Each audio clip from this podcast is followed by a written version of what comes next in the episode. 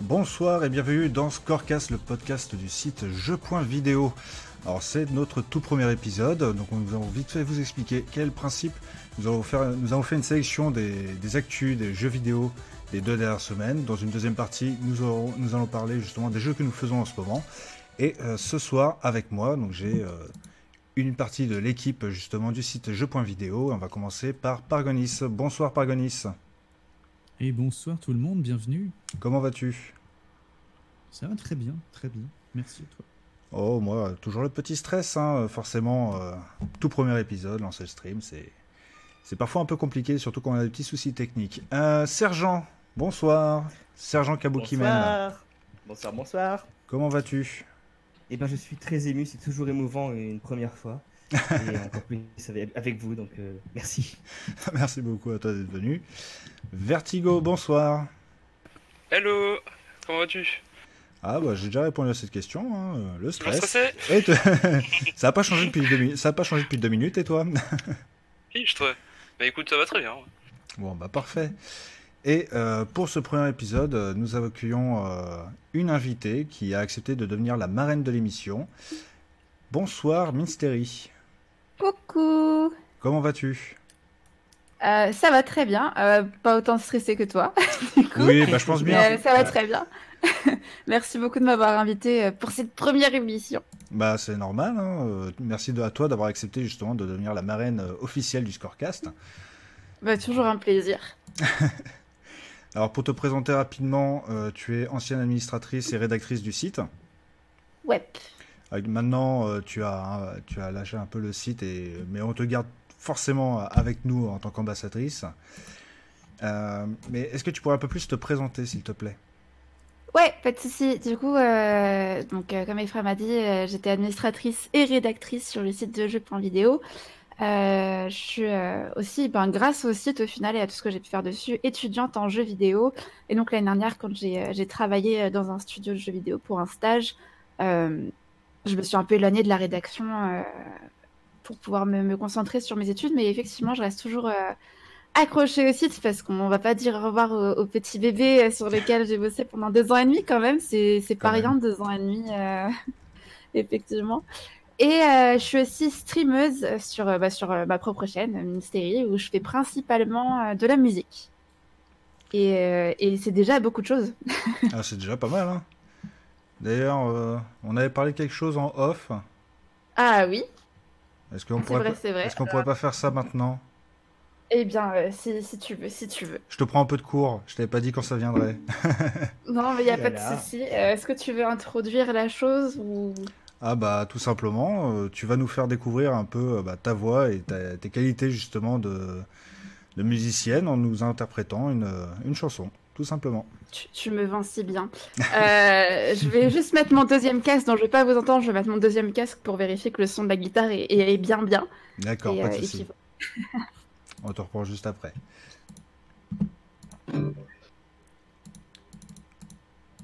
J'aurais peut-être dû prévenir un peu avant euh, à quel moment j'allais le faire.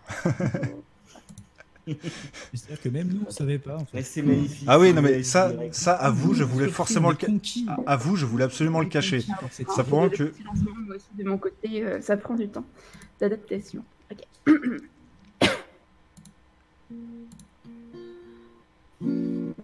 When a humble by grace to ride along with Geralt of Rivia, long can this song. When the waffle falls, receivers on the wall, his army of elves that it hooves the day. Revel. They came after me with matters fully seats, broke down my lutes and kicked in my teeth. Why the devil's horn means so tender meat so cried the witcher, he can be bleed. Just to come to you, witcher, a valley of plenty, a valley of plenty. Ah. to come to you witcher, a valley of plenty.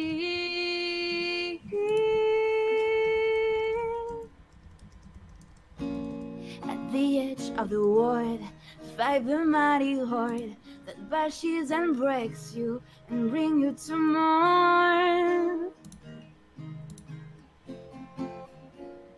He thrusts every F far back on the shelf, high up on the mountain from whence it came.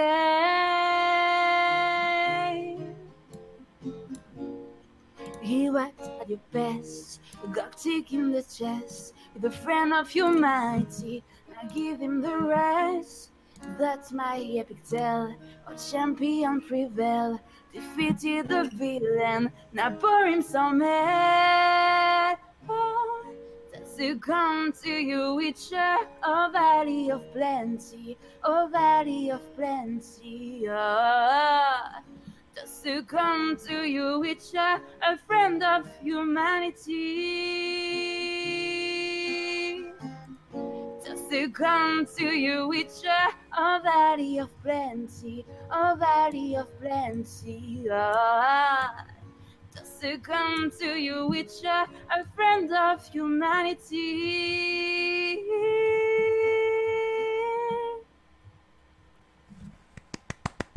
Voilà, maintenant vous l'avez dans la tête Wow. euh, pour. euh, Merci. Ah, mais j'adore Zelda de toute façon. Ça venait d'Harry Potter. Vous l'avez dans la tête maintenant pour, euh, voilà, pour au moins un mois. Non, mais c'est bien. De toute façon, je comptais me revoir la série. Donc, euh, pour la troisième fois. Voilà. Allez. Bon, sur cette euh, petite note musicale, donc, je vous invite de toute façon à aller voir la, la chaîne de Minstery pour, euh, pour avoir d'autres streams de, de qualité comme ça, avec euh, cette très belle voix, dont ma qualité de connexion ne rend pas du tout honneur. Voilà. Et, T'inquiète pas. et sur ce, on va passer à, aux actualités.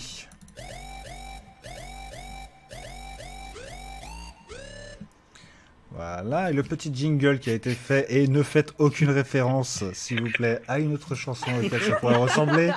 Voilà, euh, j'ai vu qu'il y a un micro qui s'est coupé pour éviter de rigoler. Non, non, non, je l'avais coupé parce que j'étais en train de ranger ma guitare. Je voulais pas vous embêter avec, euh, avec la La guitare peut rester, elle est avec nous. Donc notre première actu, ça va être, euh, si je ne dis pas de bêtises, Vertigo qui va nous en parler. Une rumeur sur Horizon Zero Dawn sur PC. Et oui, ça fait un moment qu'on en parle. euh, Horizon Zero Dawn sur PC, c'est une arlésienne depuis quelques mois. Euh, on en parle, on n'en parle plus, c'est vrai, c'est faux. Et ici, c'est le site Kotaku, avec notamment Jason Schreier, qui le confirme. Horizon Zero Dawn sortirait sur PC cette année. Ce qui serait quand même assez étonnant, parce que le jeu était entièrement financé par Sony. Euh, c'est le studio Guerrilla Games euh, de Amsterdam qui, l'a fait, de A à Z. Et ce serait une grande première qu'une exclusivité Sony hors Quantic Dream ou Kojima Productions, c'est Ouais, simplement des deals, dire. D'accord. qu'un studio euh, Sony Worldwide sorte un jeu sur PC. Et ça prouverait que Sony déjà s'ouvre avec le crossplay euh, sur certains jeux comme Fortnite par exemple ou le dernier Call of Duty. Alors qu'avant euh, c'était la guerre. euh, Ah, et vrai, ce sera un pas de plus de Sony vers le monde du PC. Parce que ce n'est pas les seules rumeurs qui remontent ces temps-ci. Il y a apparemment Naughty Dog qui recrute euh, des programmeurs euh, spécialisés sur euh, les cartes Nvidia. Je reviens sur le nom. Qui sont une architecture PC. Et Naughty Dog sort des jeux sur console. Donc ce serait pas déconnant de voir les prochains jeux de chez Sony débarquer sur PC un par un et une certaine ouverture de la part de Sony à ce niveau-là. Bah, après, c'est à voir justement si, euh, enfin, s'ils vont pas faire leurs exclusivités justement, et après, genre un an ou deux ans après, les sortir sur PC, ça peut être un, un bon Sachant qu'Horizon Zero Dawn est sorti en 2017. C'est Déjà, pas la wow, Nintendo déjà. Switch qui a des Nvidia aussi Si. Oui, la puce, euh, la puce de la Switch chez Nvidia, ouais. Du coup, potentiellement, ça pourrait aussi dire qu'ils préparent une sortie d'un jeu sur Switch. Ah, Horizon Zero Dawn sur Switch, imagine. Alors, faut voir parce Bah, que y a bien Horizon eu- Zero Dawn, Horizon Zero Dawn, c'est le ah, et bien The Witcher. euh, c'est Decima Engine comme Death Stranding Ouais. euh, aussi. Donc c'est peut-être pas, je sais pas si c'est un moteur qui. euh, Bah, Death Stranding C'est- sort sur PC Oui, oui, mais sur Switch, je veux Ouais. dire, on n'a pas vu de, Ah. de jeu Decima Engine pour- sur Switch. Je sais pas si ça peut Mhm. gérer. euh, On Ça sait qu'il y a eu beaucoup pourrait- de problèmes avec Unreal déjà, non? Ça pourrait aussi être un portage de, de la licence Uncharted sur Switch. Possiblement. S'ils Pourquoi précisent pas. pas pour quel jeu c'est. On pourrait imaginer n'importe quel jeu Naughty Dog qui pourrait sortir sur Switch, peut-être. Un petit The Last of Us. pour, nos, pour nos chers enfants. C'est Ouais, vrai que j'ai- c'est un jeu totalement pour enfants. Ah, mais j'imagine bien le petit Timmy avec, ses- avec sa Switch Lite euh, dans son lit, en train de jouer à The Last of Us. Ça peut être sympa. Je, le vois beaucoup s'amuser pendant l'hiver. euh. Merveilleux. Il sort beaucoup, il prend des bâtons avec des ficelles, il en fait des. des- il en fait des guitares à une corde avec lesquelles il lance des bâtons. Faudrait penser à ce un Nintendo. Labo, The Last of Us. Ah, Ça peut être pas mal. Tu peux crafter ton surin. Toi-même tes armes. en carton. Oh, les bons plans. Ah. Ça ferait, ça ferait de bonnes parodies. Bah après, justement, c'est, euh, ça peut être pas mal justement de d'ouvrir leur jeu à, aux joueurs PC qui n'ont pas forcément justement de, de console Sony. Je trouve que c'est quand même un bon plan, quoi. Surtout que la nouvelle communication de Xbox se tourne beaucoup sur l'ouverture. Oui. Déjà, beaucoup de jeux de chez Microsoft débarquent sur Switch, euh, par exemple Mhm. le Ori de Blind Forest. Et tous leurs jeux sortent sur PC Day One. Bon, après, c'est normal, c'est Microsoft euh, de base, donc oui. Mais ce serait peut-être une connerie de la part de Sony de rester vraiment dans son coin, alors que justement les liens se resserrent entre les, Bah, On a même parlé un temps d'un Xbox Live, enfin d'un Xbox Pass plus ou moins pour euh, Switch à une époque. C'est vrai. Mais justement, c'est euh, Sony en plus a été le dernier. euh, Sony a été le dernier à accepter le fait qu'il y ait du crossplay. Justement, ça a été, c'était vu sur Rocket League, Minecraft, etc. Où en Mm. fait, tu avais les joueurs Switch, PC et Xbox qui pouvaient jouer ensemble. Et PS4 à un moment l'a accepté, puis s'est retiré avant de revenir ou quelque chose comme ça. Enfin, c'est, ça aura fait défaut, je pense, euh, dans le cœur des joueurs en tout cas, quoi.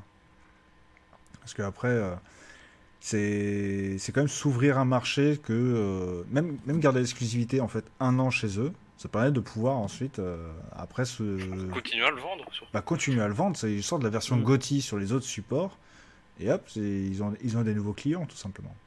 Ça Oui, non, parce que euh, au final, si tu fais ça, enfin, moi, euh, j'apprends qu'un jeu sort. euh, Enfin, personnellement, côté console, je suis Nintendo et, et PlayStation, j'ai jamais eu d'Xbox, euh, de par les, les exclus justement. Si tu me dis, il y a tel jeu qui sort sur la Xbox et, euh, et, et qu'après il sort sur la PS4, euh, je vais attendre. Et en plus, attendre qu'il soit moins cher. Et je vais m'attendre à ce qu'il soit moins cher en plus quand il sortira sur PS4. Que dit que si tu sors un jeu sur une seule console uniquement, ça peut booster des fois les ventes de jeux, mais aussi booster les ventes des consoles. Donc en fait, il y a des avantages à rester que sur une console ou à s'ouvrir à d'autres. euh, Après, c'est un choix marketing euh, très compliqué à faire, mais il y a, il y a de la, de la bonne idée dans les deux. Ouais, c'est ça le problème, c'est que euh, si tu, c'est rare sont les personnes qui vont acheter justement une console pour un jeu exclusivement. Faux, Ouais. moi je l'ai fait. Non, mais- non, c'est pour, pour ça que j'ai dit rare. Oui. J'ai dit rare. Ouais, sauf si Même si- vraiment, même si vraiment apparemment on est beaucoup ici. euh, Mais- ouais. Mais Je pense que les trois quarts des Switch se sont vendus avec des Zelda. Je connais je beaucoup de gens qui achètent des consoles euh, pour des jeux, personnellement. pour un seul jeu? Moi j'ai acheté, euh, moi- Ouais. moi, j'ai acheté la Switch uniquement pour Crayola Scout. Non, mais par exemple, oui, t'as la, t'as la Switch. euh, ma soeur voulait s'acheter la Switch que pour, euh, que pour Pokémon, tu vois. Au final, elle utilise la Switch de son copain, mais elle voulait se l'acheter que pour ça. Et pour euh, Animal Crossing plus tard, sûrement, mais euh, de base, c'était pour Pokémon. Moi, euh, la PS4, je l'ai achetée que pour Uncharted 4. D'accord. Bon, je l'ai acheté 4 ans après sa sortie. Oui, mais voilà. je l'ai acheté parce que j'avais pas les sous avant, mais je l'ai acheté que pour Uncharted 4 et euh, Detroit Become Human aussi. 4 ans après sa sortie en, en neuf ou en occasion? En neuf. En neuf, d'accord. Bon, ça va. Euh, Il y a euh, ma Wii U. Elle, par contre, je l'ai achetée d'occasion, mais je l'ai achetée que pour euh, euh, Wind Waker. Tu les achètes cher tes jeux quand même. Au final. Après, j'ai- après, après j'ai pris une édition. Enfin, j'ai justement pris l'édition Wind Waker de, de la Wii U, donc ça reste de la collection euh, à côté. Enfin, je Oui. collectionne les, les consoles Nintendo, Oui, donc euh, là-dedans. J'ai la Mais, euh, mais je connais des gens voilà, qui, comme moi, achètent. euh, Enfin, c'est pas j'achète une console pour jouer à un seul jeu, mais par contre, je... mon achat d'une console est motivé par un seul jeu. Oui, voilà, c'est ça. C'est motivé par. C'est. Mhm. Ça, je, ça, je comprends. Enfin, c'est pas que je comprends pas les personnes qui achètent pour une seule console, mais c'est plus logique, selon moi, justement, d'être motivé par. Bah, c'est le principe, de toute façon, de voir euh, généralement le, le line-up euh, à l'E3 pour les nouvelles consoles. On va dire, bah tiens, il va y avoir tel exclu sur telle console, tel exclu sur, sur, sur l'autre, donc je vais plutôt prendre celle-ci. Ceux qui ont suffisamment d'argent vont dire, bon, j'achète les deux, mais euh, c'est encore plus rare. Je veux la plus puissante. Bah, achète un PC. Euh, donc, donc, le sujet suivant, c'est euh, Sergent Kabukimen, que je vais appeler Sergent pendant le reste de l'émission, parce que sinon ça va être un peu trop long, qui va nous parler juste, donc de euh, l'Evo Japan 2020. Peux-tu nous expliquer un peu ce que c'est déjà l'Evo Japan, s'il te plaît? Alors, L'Evo Japan, c'est la déclinaison euh, japonaise de l'Evo, qui veut dire Evolution Championship Series. Et en fait, c'est un tournoi d'e-sport, plus précisément de, jeux de baston. En fait. Et euh, pourquoi on en parle? Puisque ça se déroule à partir de vendredi au Makuharu Messe à Tokyo, pendant deux jours. Et ça réunit euh, six jeux de baston, à savoir Super Smash Bros Ultimate, Tekken 7, Street Fighter V Arcade Edition, Samurai Shodown, Soul Calibur 6 et Blast Blue Cross Tag Battle. Donc c'est euh, c'est un tournoi qui est assez récent, l'Evo Japan, ça, ça, ça fait trois ans que ça existe seulement.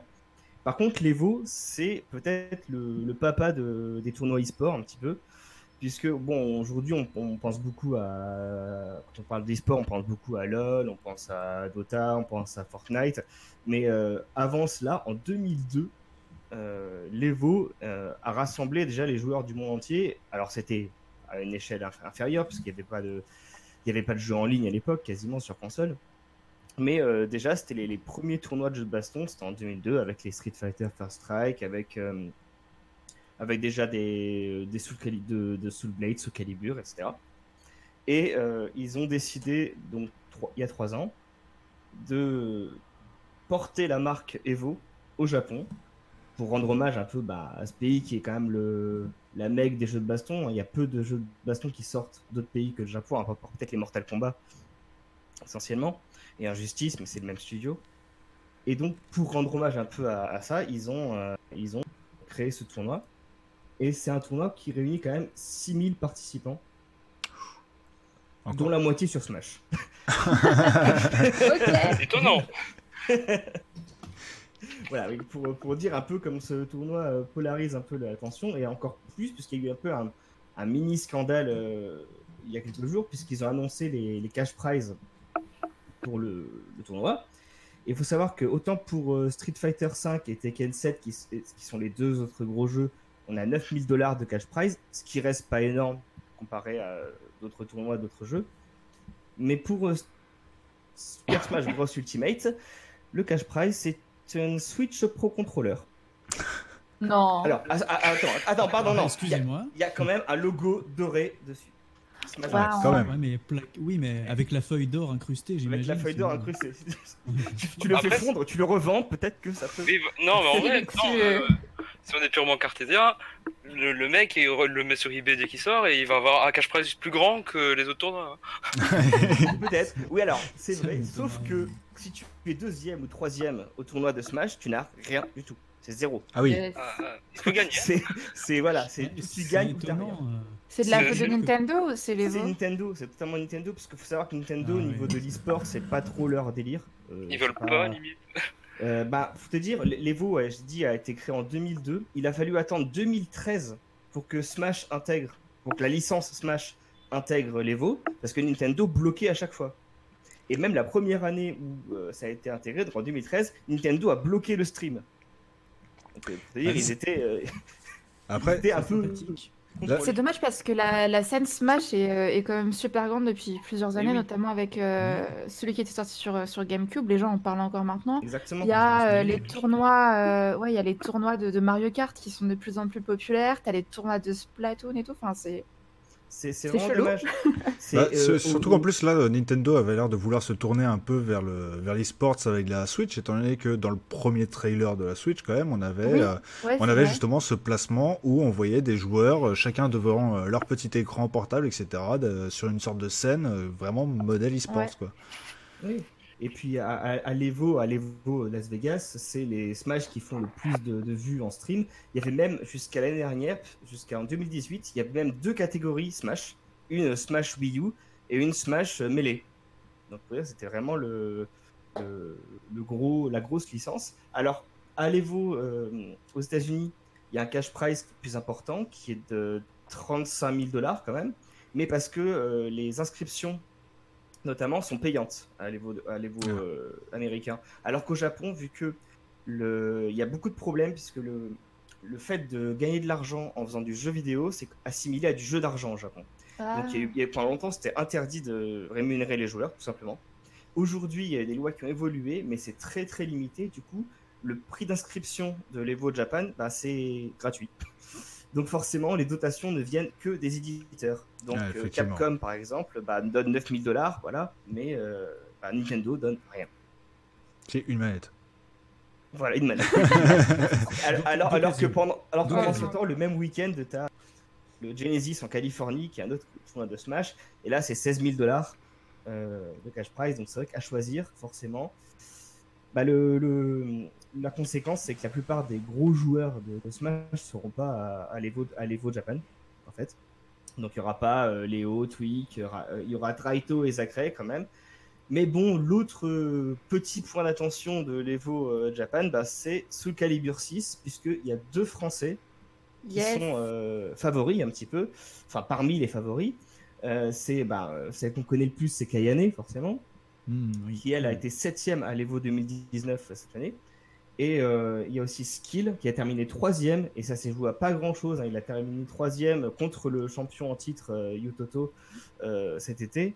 Et donc, euh, bah, c'est les meilleures chances françaises, et c'est, je pense qu'ils peuvent faire un, notamment Skill peut faire un gros score. J'ai des réserves sur Kayane puisque récemment, Kayane, pour vous dire, elle joue Tubi, l'héroïne de Nier Automata, essentiellement.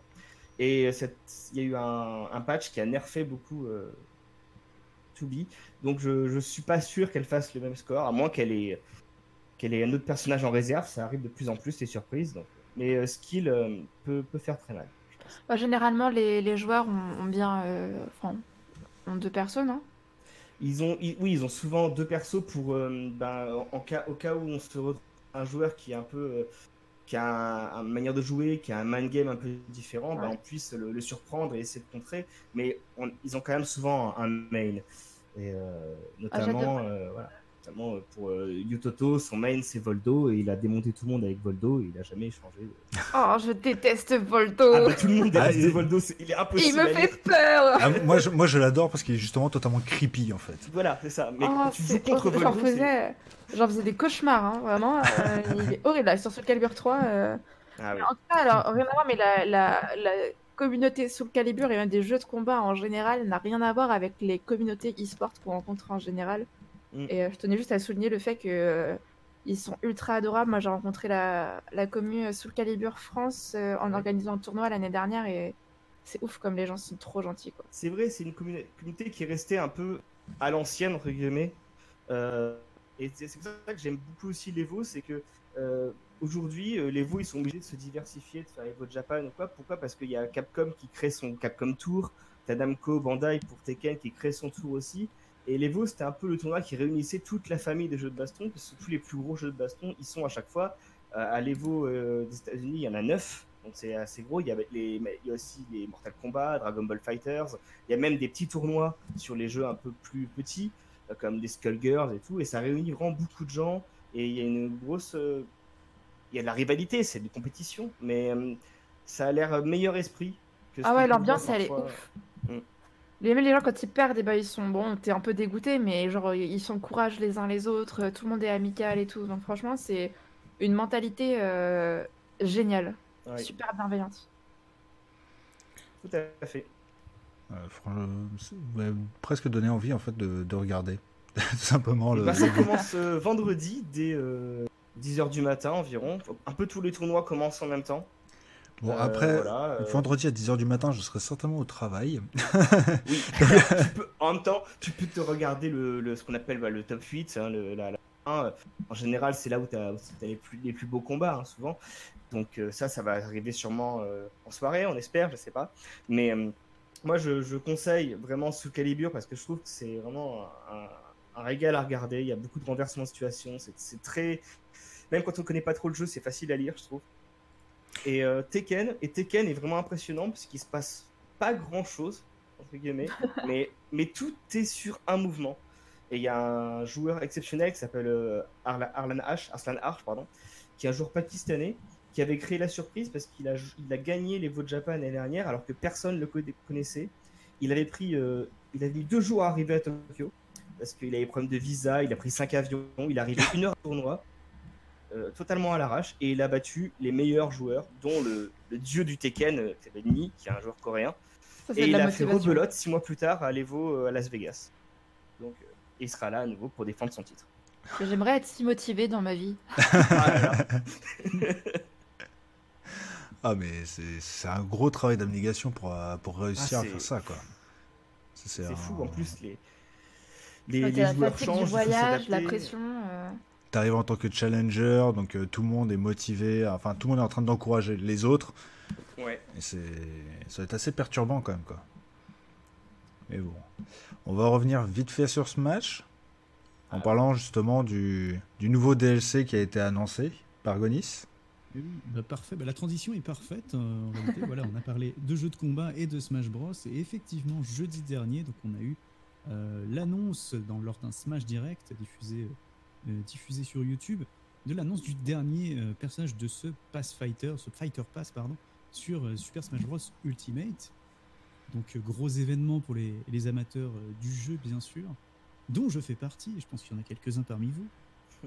Et donc, nous avons appris euh, lors de ce jeudi 16 janvier 2020 que euh, c'est un personnage de Fire Emblem Three Houses qui, allait être, qui allait être ajouté, portant donc euh, le roster à 80 personnages, ce qui est énorme. Et c'est pas terminé, puisqu'il y en aura d'autres, mais on y reviendra un petit peu plus tard. Donc, euh, c'est le personnage de Byleth, ou Billette en français, mais Byleth. euh, quand même.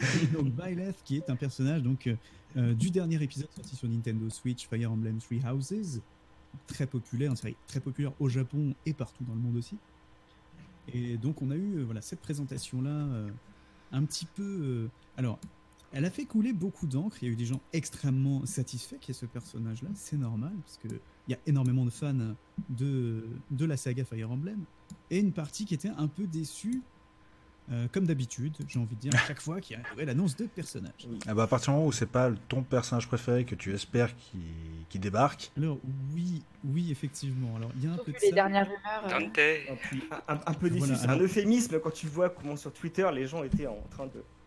Alors, oui, Ah, partout. Hein. bah, je, vais, je vais essayer d'expliquer un petit peu euh, le pourquoi du comment. C'est-à-dire qu'en fait, je pense que ce qui a beaucoup surpris euh, les joueurs, euh, c'est que ce soit un perso Fire Emblem. Parce que, effectivement, le roster en contient déjà. Alors, je pense qu'il y en a, il y en a 8, incluant donc Byleth, euh, 8 épéistes. Et effectivement, les gens râlent en disant oui, mais il y a trop d'épéistes, il y a trop de personnages de, de Fire Emblem.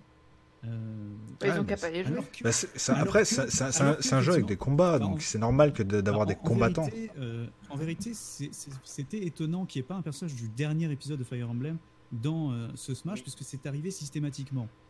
Euh, à chaque fois qu'il y avait un nouvel épisode, il y avait des nouveaux personnages qui étaient jouables ensuite dans Smash Bros. Donc effectivement, on aurait dû se douter qu'il y aurait un personnage Fire Emblem supplémentaire.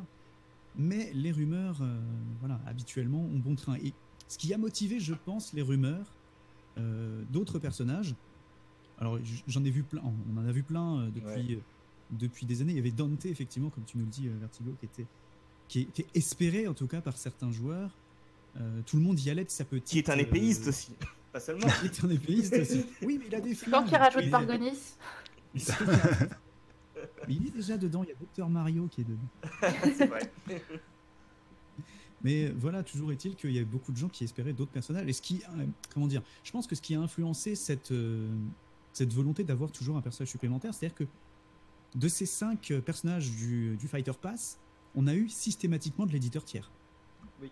Et là, on pensait en fait avoir quelque chose d'encore plus incroyable qu'un éditeur tiers, peut-être un éditeur tiers encore plus, plus majeur. Moins Nintendo, avoir moins Nintendo, effectivement. Et effectivement, c'est, c'est peut-être un peu ça qui a refroidi un petit peu les ardeurs des, des gens. Mais toujours est-il que c'est ce personnage qui a été euh, choisi.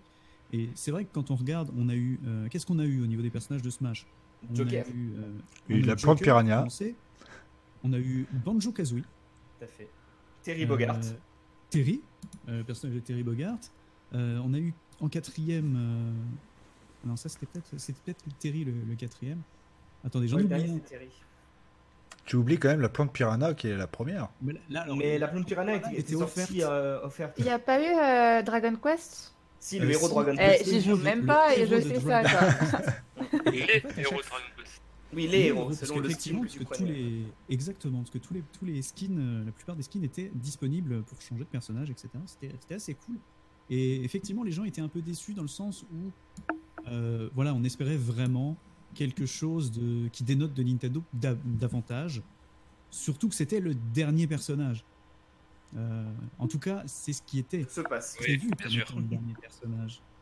Car effectivement, on nous a annoncé qu'il y aurait un autre pass. De Le six pass saison 2. personnages. Bah Le forcément. pass saison 2 avec non pas 5 mais 6 personnages supplémentaires qui vont être ajoutés euh, jusqu'à euh, jusqu'à 2021, il me semble, j'ai plus le, le mois exact. mais- Il reste, il reste beaucoup de personnages dans Fire Emblem. que- que- Alors voilà, ce sera pour les prochains Fire Emblem. Les gens, les gens vont rager euh, comme d'habitude.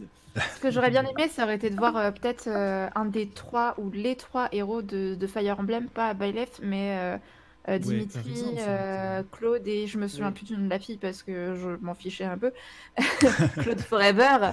Mais euh, ça, ça aurait été plutôt cool parce que tu aurais eu. euh, ou même euh, d'autres personnages, euh, si t'avais Hilda par exemple, t'as la grosse hache, euh, Mhm. etc. Il y a l'une dans le chat qui dirait que- qu'elle aimerait voir un personnage de tout un jour aussi. sinon. Tout, je connais pas du tout. tout, ouais. Bah, je sais pas si c'est assez connu en Europe en fait. Enfin, assez grand public. C'est c'est quoi comme jeu tout? C'est des, des, des si shoot elle 'em me up. Highway Coaster Party, mais. Ah oui, les, C'est des euh, shoot 'em up à la base. Il me semble. ah, les boulettes L là? Ouais. C'est ça, ouais, d'accord. Je Mais sais. ça s'est décliné sous plein de genres euh, différents. D'accord. Ouais, c'est Ouais, peut-être un peu obscur. euh, c'est Peut-être un peu niche, un peu niche, ouais. euh. Ouais, je pense c'est un peu Mais- niche. Mais Et- moi, je suis très content quand même que Nintendo Fire Emblem à ce point. C'est c'est c'est une c'est une saga qui est pas si connue que ça, mine de rien. En réalité, c'est parce que Sakurai adore la licence. Ah oui, et, et en plus il y a un DLC qui sort, donc euh, bon. Ça euh, voilà. Non, ouais, j'allais y venir un petit peu parce que je pense que c'est surtout ça qui a motivé le fait que ce soit ce direct qui présente euh, euh, le dernier, Oui. le dernier personnage, euh, et que ce soit explicitement un, un personnage de Nintendo. Euh, parce qu'effectivement, en fait, toutes les, il faut savoir que normalement, tous les personnages qui sont dans le jeu de base sont choisis par euh, Sakurai, qui est le, le directeur de la, Sega- de la Sega Smash Bros depuis le premier, euh, sauf les DLC. Les DLC, ils lui sont imposés Ok. mais je pense qu'il a pas dû euh, il a pas dû être- il a dû être content que ce soit un personnage de Fire Emblem et euh, parmi la communauté Smash on est beaucoup à se dire mais laissez Sakurai développer un, un Fire Emblem enfin Personnage dedans vous le voyez il vous le dit il veut en Bah, faire un Il a l'air d'avoir un gros besoin quand même. Quand oui. tu dis imposé, c'est par qui? Par euh, ben, entre guillemets par, ben, par Nintendo en fonction des accords qu'ils avaient pour euh, justement les personnages éditeurs tiers. Parce qu'il me semble que ce qui avait été annoncé au tout départ du Fighter Pass, c'est qu'il y aura quasi, qu'il y avait exclusivement que des personnages d'éditeurs tiers comme euh, Square Enix, ça peut être le cas avec, euh, avec le héros par exemple, euh, et, euh, et d'autres éditeurs. Ouais. Donc, c'est pour ça que c'est un peu étonné, je pense. Mais je- voilà, le bal est ouvert pour les prochaines spéculations et les prochains amas de sel sur Twitter notamment. Bah, de toute façon, si je crois bien, Smash Ultimate a battu le record de Street Fighter 2 euh, avec plus de 15 millions de ventes. Ah. C'est le jeu de baston le plus vendu de tous les temps, quoi. Oui, Euh, ce qui est énorme. Donc, euh, tu peux pas énorme. contenter tous, tous les fans. te- Tu Ah, polarises c'est tellement. absolument impossible. C'est. euh, en plus, tu vois, la même, la même semaine, c'est intéressant de voir ça, mais la même semaine, ils ont un personnage Dragon Ball Fighter. Tu vois, qui est notre, qui est un jeu baston qui, qui est joué, mais qui est pas autant joué. Et c'est quoi? C'est une nouvelle itération de Goku. C'est Goku Ultra Instinct. Donc c'est le huitième ou septième Goku du jeu, tu vois. Et là, personne n'a bronché, tu vois. Ah mais là, voilà, c'est-à-dire qu'on arrive à un point sur Smash où ça devient extrêmement difficile, voire impossible de se renouveler. C'est impossible, ils le feront pas.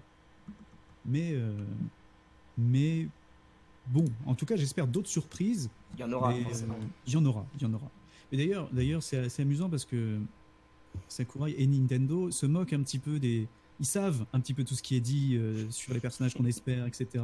Donc il y a des trolls à l'intérieur de la présentation. Ils disent ah oui, encore un personnage avec une épée et machin. Donc euh, ils le savent parfaitement et ils ont, dans un sens, ils ont raison de s'en moquer parce qu'ils font ce qu'ils veulent en Ouais. réalité. Et voilà, on a toujours, on aura toujours des surprises sur Smash. On les a notamment euh, sur les costumes Mi, même si je j'affectionne pas particulièrement le truc. On note quand même qu'il y a une présence forte de plein d'éditeurs aussi et d'indépendants sur euh, dans Smash, que ce soit avec des, des musiques. Donc on a eu le personnage de, de- enfin le personnage, on a eu le skin de Cuphead qui sera disponible pour pour euh, les combattants Mi. Euh, ce qui est extrêmement cool pour un studio qui, euh, bah, qui, qui, est- qui a, qui pour un studio indépendant. Donc c'est une sorte de euh, comment dire de récompense pour ces studios-là. Et puis effectivement la présence d'éditeurs comme Ubisoft qui reviennent avec un skin de, de lapin crétin et, Oui euh, d'Al- et de d'Altaïr de Assassin's Creed. Donc il y a une part d'Assassin's Creed et de lapin crétin dans Smash. Mm. Donc il y aura toujours des surprises comme ça, ça. mais en fait je pense que les gens ils auraient préféré avoir un Altaïr en personnage principal, en personnage euh, vendu par le pass et pas juste en costume. Je pense que c'est peut-être ça qui fait un peu Ça a été fait pour Soul Calibur. Peut-être que ça viendra pour Smash. Mais, ouais euh, peut-être. mais, Si jamais se rend t'as un message de boulot Gado fourni. dans le chat. Ah Gadou, bonsoir Gadou. Voilà. Ouais, qui dit justement Nintendo décide la liste DLC, Sakurai décide qu'il, si c'est possible de faire un gameplay avec le personnage.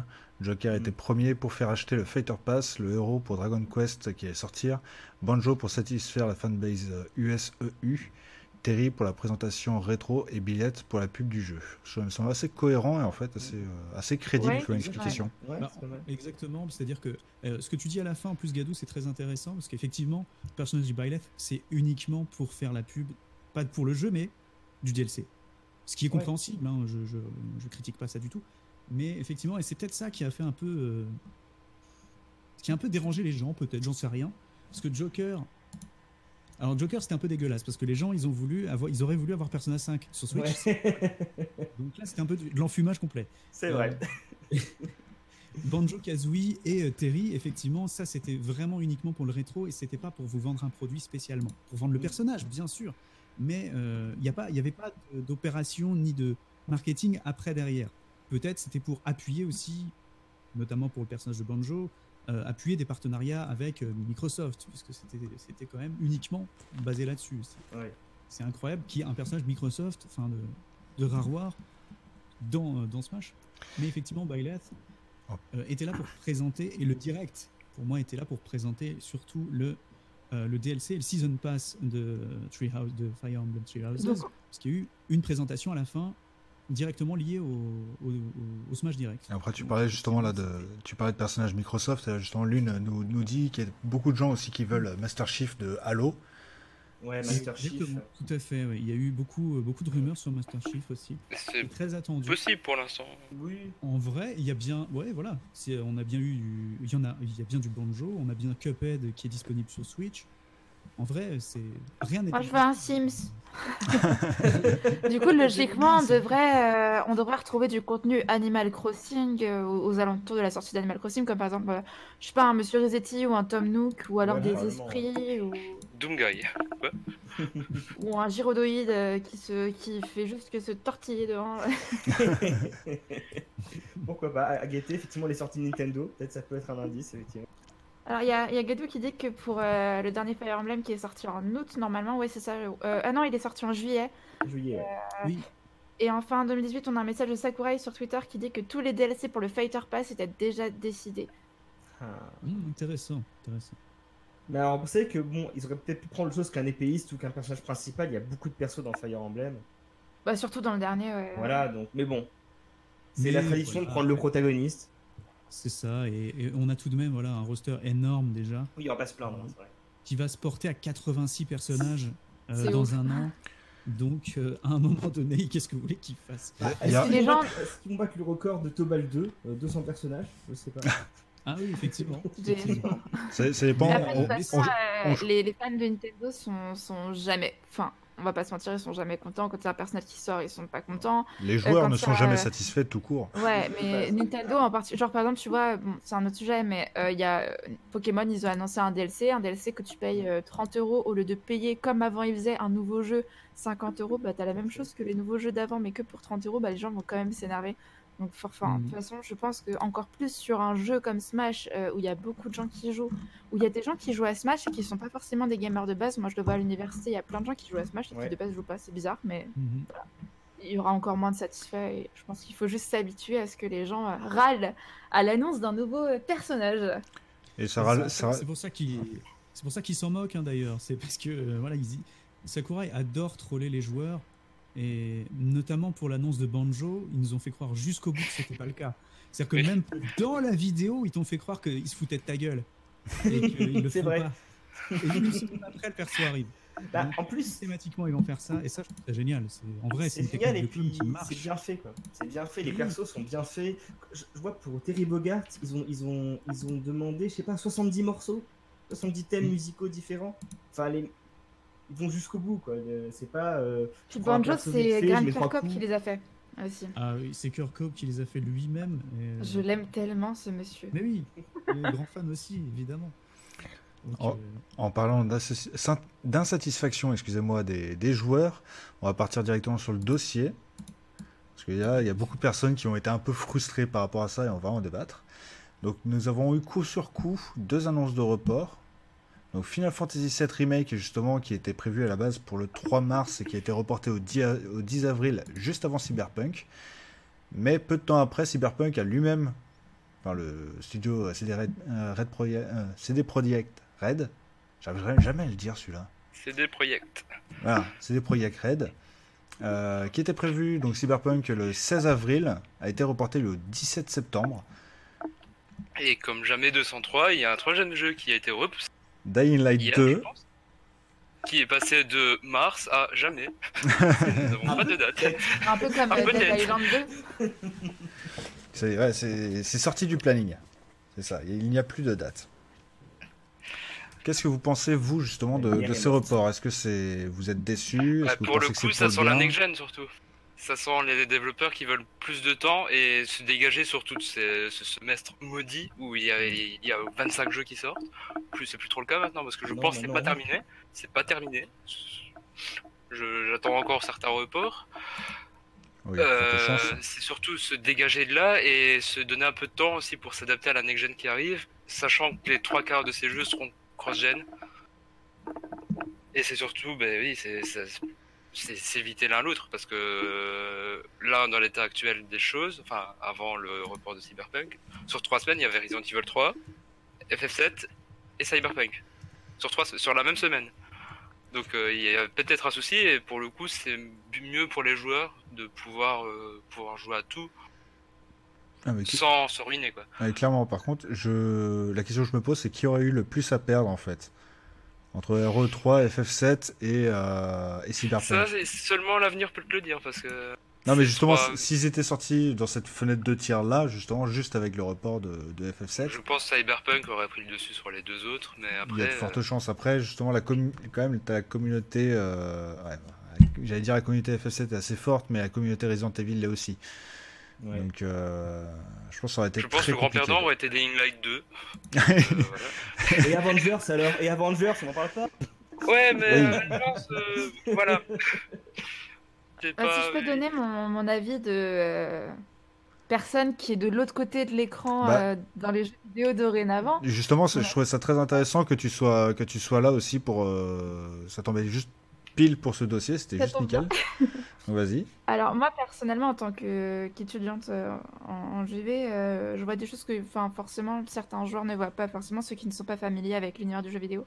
Personnellement la vague de report, je suis à la fois soulagée et à la fois super inquiète parce que je me dis à la fois soulagée du, du- dans le sens où potentiellement ça peut éviter le crunch. Donc pour ceux qui ne connaissent pas le crunch c'est euh, quand tu vas faire vraiment énormément d'heures à travailler euh, sur un certain temps de semaine. Personne n'est d'accord sur la même définition du crunch. Pour moi, c'est euh, quand tu passes plus d'une semaine à, euh, je sais pas, même plus de 50-60 heures par semaine, euh, ça commence à devenir gros. Pour avoir fait des semaines de 50 heures, bah, ça, te pèse, ça t'empêche de, de vivre ta vie d'à côté du travail correctement. Et donc, je suis à la fois soulagée parce que je me dis, ok, il y a des devs qui vont pouvoir se reposer. Et je suis à la fois inquiète parce que je me dis, ok, dans ce cas-là, s'ils reportent, c'est la porte ouverte à, euh, ok, bah, vu qu'on a plus de temps, on va faire encore plus, on va aller encore plus loin. Et du coup, vous allez devoir cravacher. Et j'ai vu qu'il y avait pas mal de rumeurs sur ça, sur, euh, Pour Cyberpunk. sur Cyberpunk Cyberpunk, notamment. ouais. Ce qui est J'ai pas eu le temps de tout lire. Il y a du, il y en a qui disent euh, oui, il y en a qui disent non, mais ils ont dit que non. Après, euh, c'est des Project Red. Ils sont, enfin, moi le peu où j'en ai entendu parler, c'était quand même une culture du crunch euh, assez présente. Je me, je me trompe peut-être. hein, je suis pas, je suis pas non plus experte là-dessus, mais bon, ça, ça m'inquiète quand même un petit peu euh, d'un d'un certain côté. C'est vrai que euh, le crunch, ça, ça apporte pas forcément du bon. Bon, après, euh, la, la plupart des joueurs. Pardon. La plupart des joueurs regardent surtout le jeu qui en sort. On a eu justement le cas sur euh, bah, Red Dead 2. Que, euh, qu'il me semble, tu as boudé justement euh, pour cette Oui. raison-là. Voilà. Pas été la C'était violent, c'était violent la, la déclaration. Et, euh, Oui, non, mais oui, enfin, et donc- je, enfin, je- je suis. Et la, la plupart des joueurs, en fait, euh, justement, il y, a de plus en plus de monde qui, euh, qui essaye de euh, d'expliquer la situation du crunch, que c'est pas bien, etc., pour que les joueurs puissent un peu prendre conscience de ça, mais euh, Surtout que c'est banalisé dans certains pays. Euh, je pense Ah. notamment au Japon, où c'est normal. C'est pas certains pays, c'est partout maintenant. Enfin, dans le jeu vidéo, c'est c'est partout. Il y a très peu de studios qui font des jeux euh, sans, sans faire de crunch. Et euh, effectivement, Gado, Red Dead 2, il y en a eu beaucoup, mais c'est pas genre 10 heures supplémentaires par semaine. C'est juste le, je crois que c'est le directeur créatif ou un truc comme ça Ouais. qui a décidé qu'il fallait mettre des bandes noires partout, au-dessus et en dessous Oui, euh, de l'écran pour les cinématiques. Ce qui a fait euh, plusieurs semaines à plus de 80 heures euh, par semaine pour. euh, Ouais, 80 heures, je me rappelle chiffres. Ouais, pour les gens qui bossaient là-dessus. Et en fait, le problème, c'est que, alors, fort heureusement, ça commence à le savoir, les joueurs commencent à en avoir conscience, même si pas assez. Parce que le gros problème qu'il y a avec ça, en plus de faire bosser à fond euh, des développeurs, c'est que euh, les joueurs vont s'imaginer maintenant que c'est normal de sortir un jeu de cette qualité en si peu de temps. Alors que cette qualité, elle est au détriment de, de la vie et de la santé mentale de certains développeurs. Il y en a qui partent en burn-out, mais euh, j'ai entendu des, j'ai, enfin, j'ai des amis qui ont bossé dans, dans des studios et euh, genre ils connaissent des animateurs qui des fois ils sont partis en burn-out pendant 4 mois quoi. Et, Et les joueurs juridiquement s'en rendent parlant, pas compte. ah bah, je- juridiquement parlant, euh, on ne peut rien y faire parce qu'il y a sûrement des lois contre ça. Les- bah, le truc, c'est qu'en fait, le, le, le problème en fait, de bosser dans le jeu vidéo, c'est qu'il y a- c'est pour ça justement, il y a des syndicats qui vraiment sont en train de se monter maintenant, etc.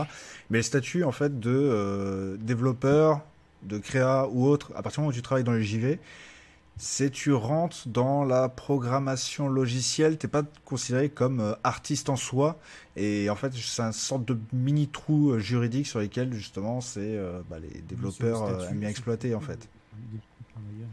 Parce que ça, c'est euh, ça, c'est un, un des gros problèmes. C'est pour ça que les syndicats se, se montent. C'est pour ça Ouais, aussi le que. SNJV en France si ça vous intéresse de regarder un peu. Comment? Il y a le SNJV en France, Oui. si jamais ça vous Ouais. intéresse de, de, de regarder un peu de ce côté-là. Il y a Gamers Unite à l'étranger aussi.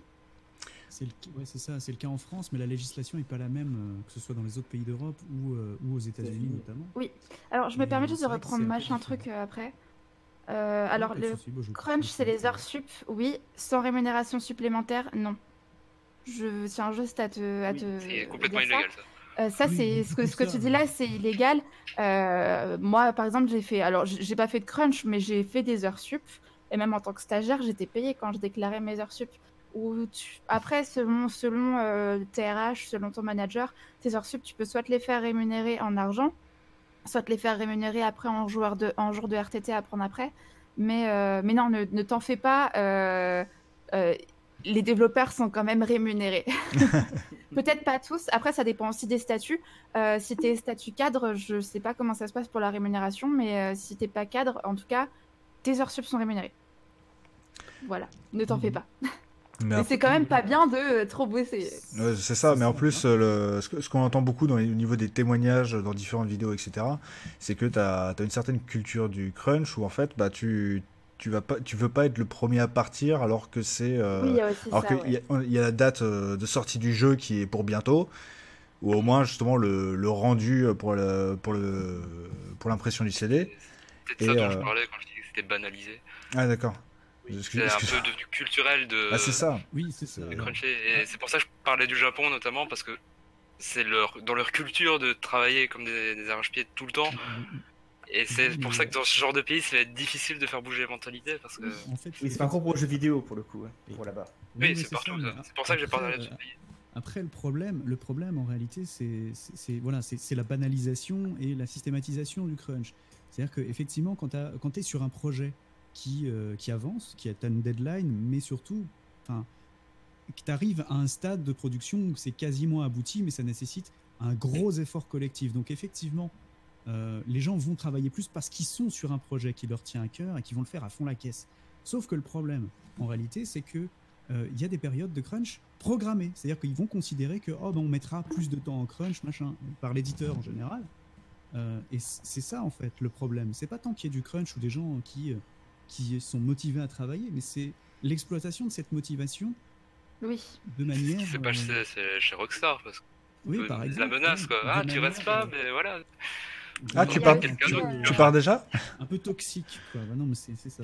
En réalité, le, le, le, le problème, il vient aussi euh, un peu plus loin. Je- en école de jeux vidéo, clairement, c'est un truc qu'on t'inculque, euh, qui est pas forcément fait exprès. hein. Les, les écoles veulent pas forcément. Mais tu as ce truc de euh, Ok, je suis étudiant en jeu, on fait tous la même chose à l'école, donc je dois bosser encore plus chez moi pour rattraper le retard. Et quand on est sur des projets, j'ai envie d'être le projet qui sort du lot. Et, euh, et du coup, bah, je rester plus que les autres. Et, euh, là, euh, bah, l'autre, il est parti à 16h. Et franchement, je, suis la première à penser des trucs comme ça. Des fois, quand je vois des gens qui partent à, 16h, je me dis, bah attends, le mec, il, il rentre, je sais qu'il va jouer chez lui. Enfin, je, je sais que la mentalité, elle est pas bonne dans ma tête non plus. Mais juste pour montrer, le problème, c'est qu'on apprend malheureusement ça aussi à l'école. C'est en train de changer. Les étudiants sont en train de s'en rendre compte. L'industrie est en train de s'en rendre compte. Donc, je croise les doigts pour que de plus en plus de jeux sortent euh, avec des périodes de crunch euh, minimisées. Mais, euh, mais il, faut, enfin, il faut tuer le problème euh, déjà dès les écoles de jeux, je pense. Est-ce que ça va pas Mhm. déjà de la game jam en soi, qui est un crunch dans un sens? C'est un défi, violent, c'est défi la game jam. Violent, mais C'est un défi. c'est- est-ce que ça commence pas dès, dès- dès le berceau quoi? Après la game jam, est-ce que ça peut être considéré comme du crunch? Je sais pas parce que c'est sur une période de temps limitée. T'as très très peu Oui. de game jam qui durent plus de Et encore heureux. 72 heures. Nous, à l'école, on en fait de, de 3-4 jours, mais euh, normalement, on est censé, normalement, on est censé On est bosser censé dessus dormir. que, euh, que, sans les, que sur les heures de cours. Et euh, oui, alors pour ceux qui connaissent pas les game jam, c'est vous avez un temps donné, vous devez faire un jeu en temps de temps. Généralement, ça va être euh, 48 ou 72 heures. Il y en a qui Sur un seront thème- une sur un heure, il y en a qui seront en spécifique. 3 heures. Ouais, sur un thème spécifique. Ça pourrait être considéré comme, mais vu que c'est sur une période de temps réduite, je sais pas si on peut appeler ça du crunch. Je pense qu'effectivement, on peut appeler ça juste du challenge. C'est un challenge créatif, un challenge technique.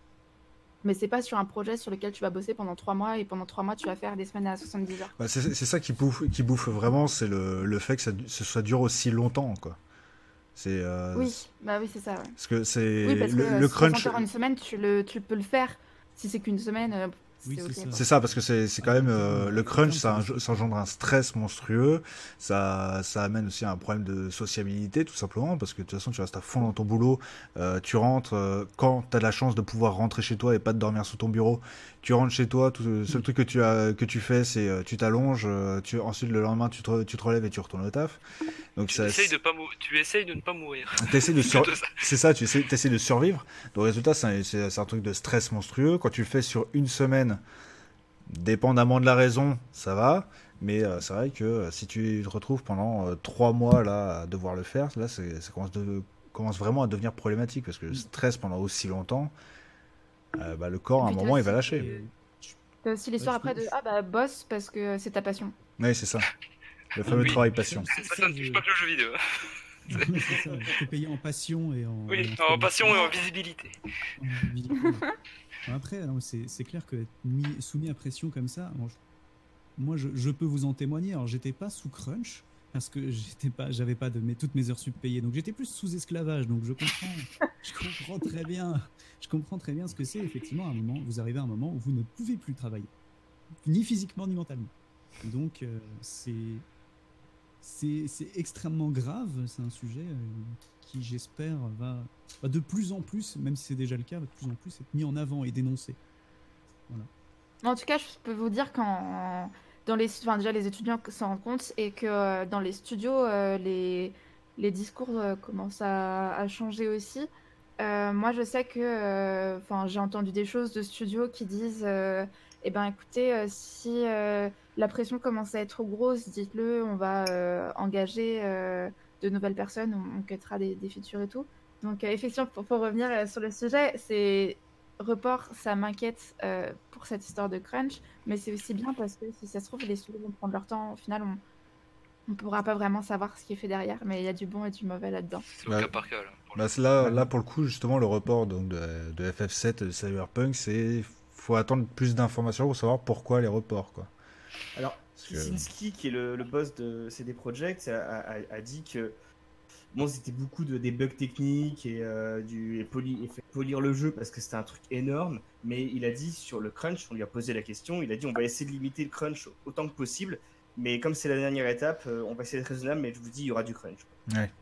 Bah, ça, après, ça arrive partout, c'est ça le problème. Le, ouais, mais après, justement, le, le problème peut-être euh, pour le, pour le jeu vidéo, etc. Après, voilà, je comprends, il y a des investisseurs, etc.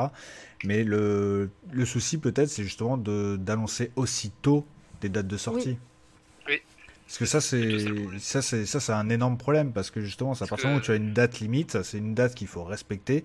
Sinon, justement, euh, les investisseurs, bah, ils payent plus derrière, et donc c'est un gros problème pour le studio qui l'impacte ensuite sur euh, bah, les N-1, N-2, etc. Quoi. Donc c'est peut-être. Et euh, surtout, repousser un jeu, c'est aussi perdre sa fenêtre de tir parce que tu ne vends pas ton jeu de la même façon qu'en octobre. Oui. Il y a tout le calendrier fiscal aussi qui rentre en jeu. Ouais. Il y a beaucoup de choses en fait. C'est un problème très épineux. C'est quand même un joli move de l'avoir bougé là parce que ça t'enlève. Euh, sortir un jeu en octobre alors qu'il y avait énormément de sorties prévues dans cette période-là, déjà ça leur permet de, euh, de s'écarter un peu. Ça permet de faire parler de soi parce que du coup les gens ils vont tous être là. Oh non, c'est décalé. Ah, mais du coup tu auras sûrement des bandes annonces en plus. Et l'avantage de sortir un jeu en octobre, c'est que tu peux euh, profiter de Noël parce que ton jeu sera beaucoup plus récent. Et du coup, tu peux aussi euh, négocier avec euh, les constructeurs et avec euh, les, les, magasins. Hum, c'est Noël, mais mon jeu un petit peu en avant. Donc c'est aussi un joli move de prévoir une sortie pour octobre en réalité. lequel sort en octobre là? C'est septembre et c'est pour ah, Marvel's Avengers.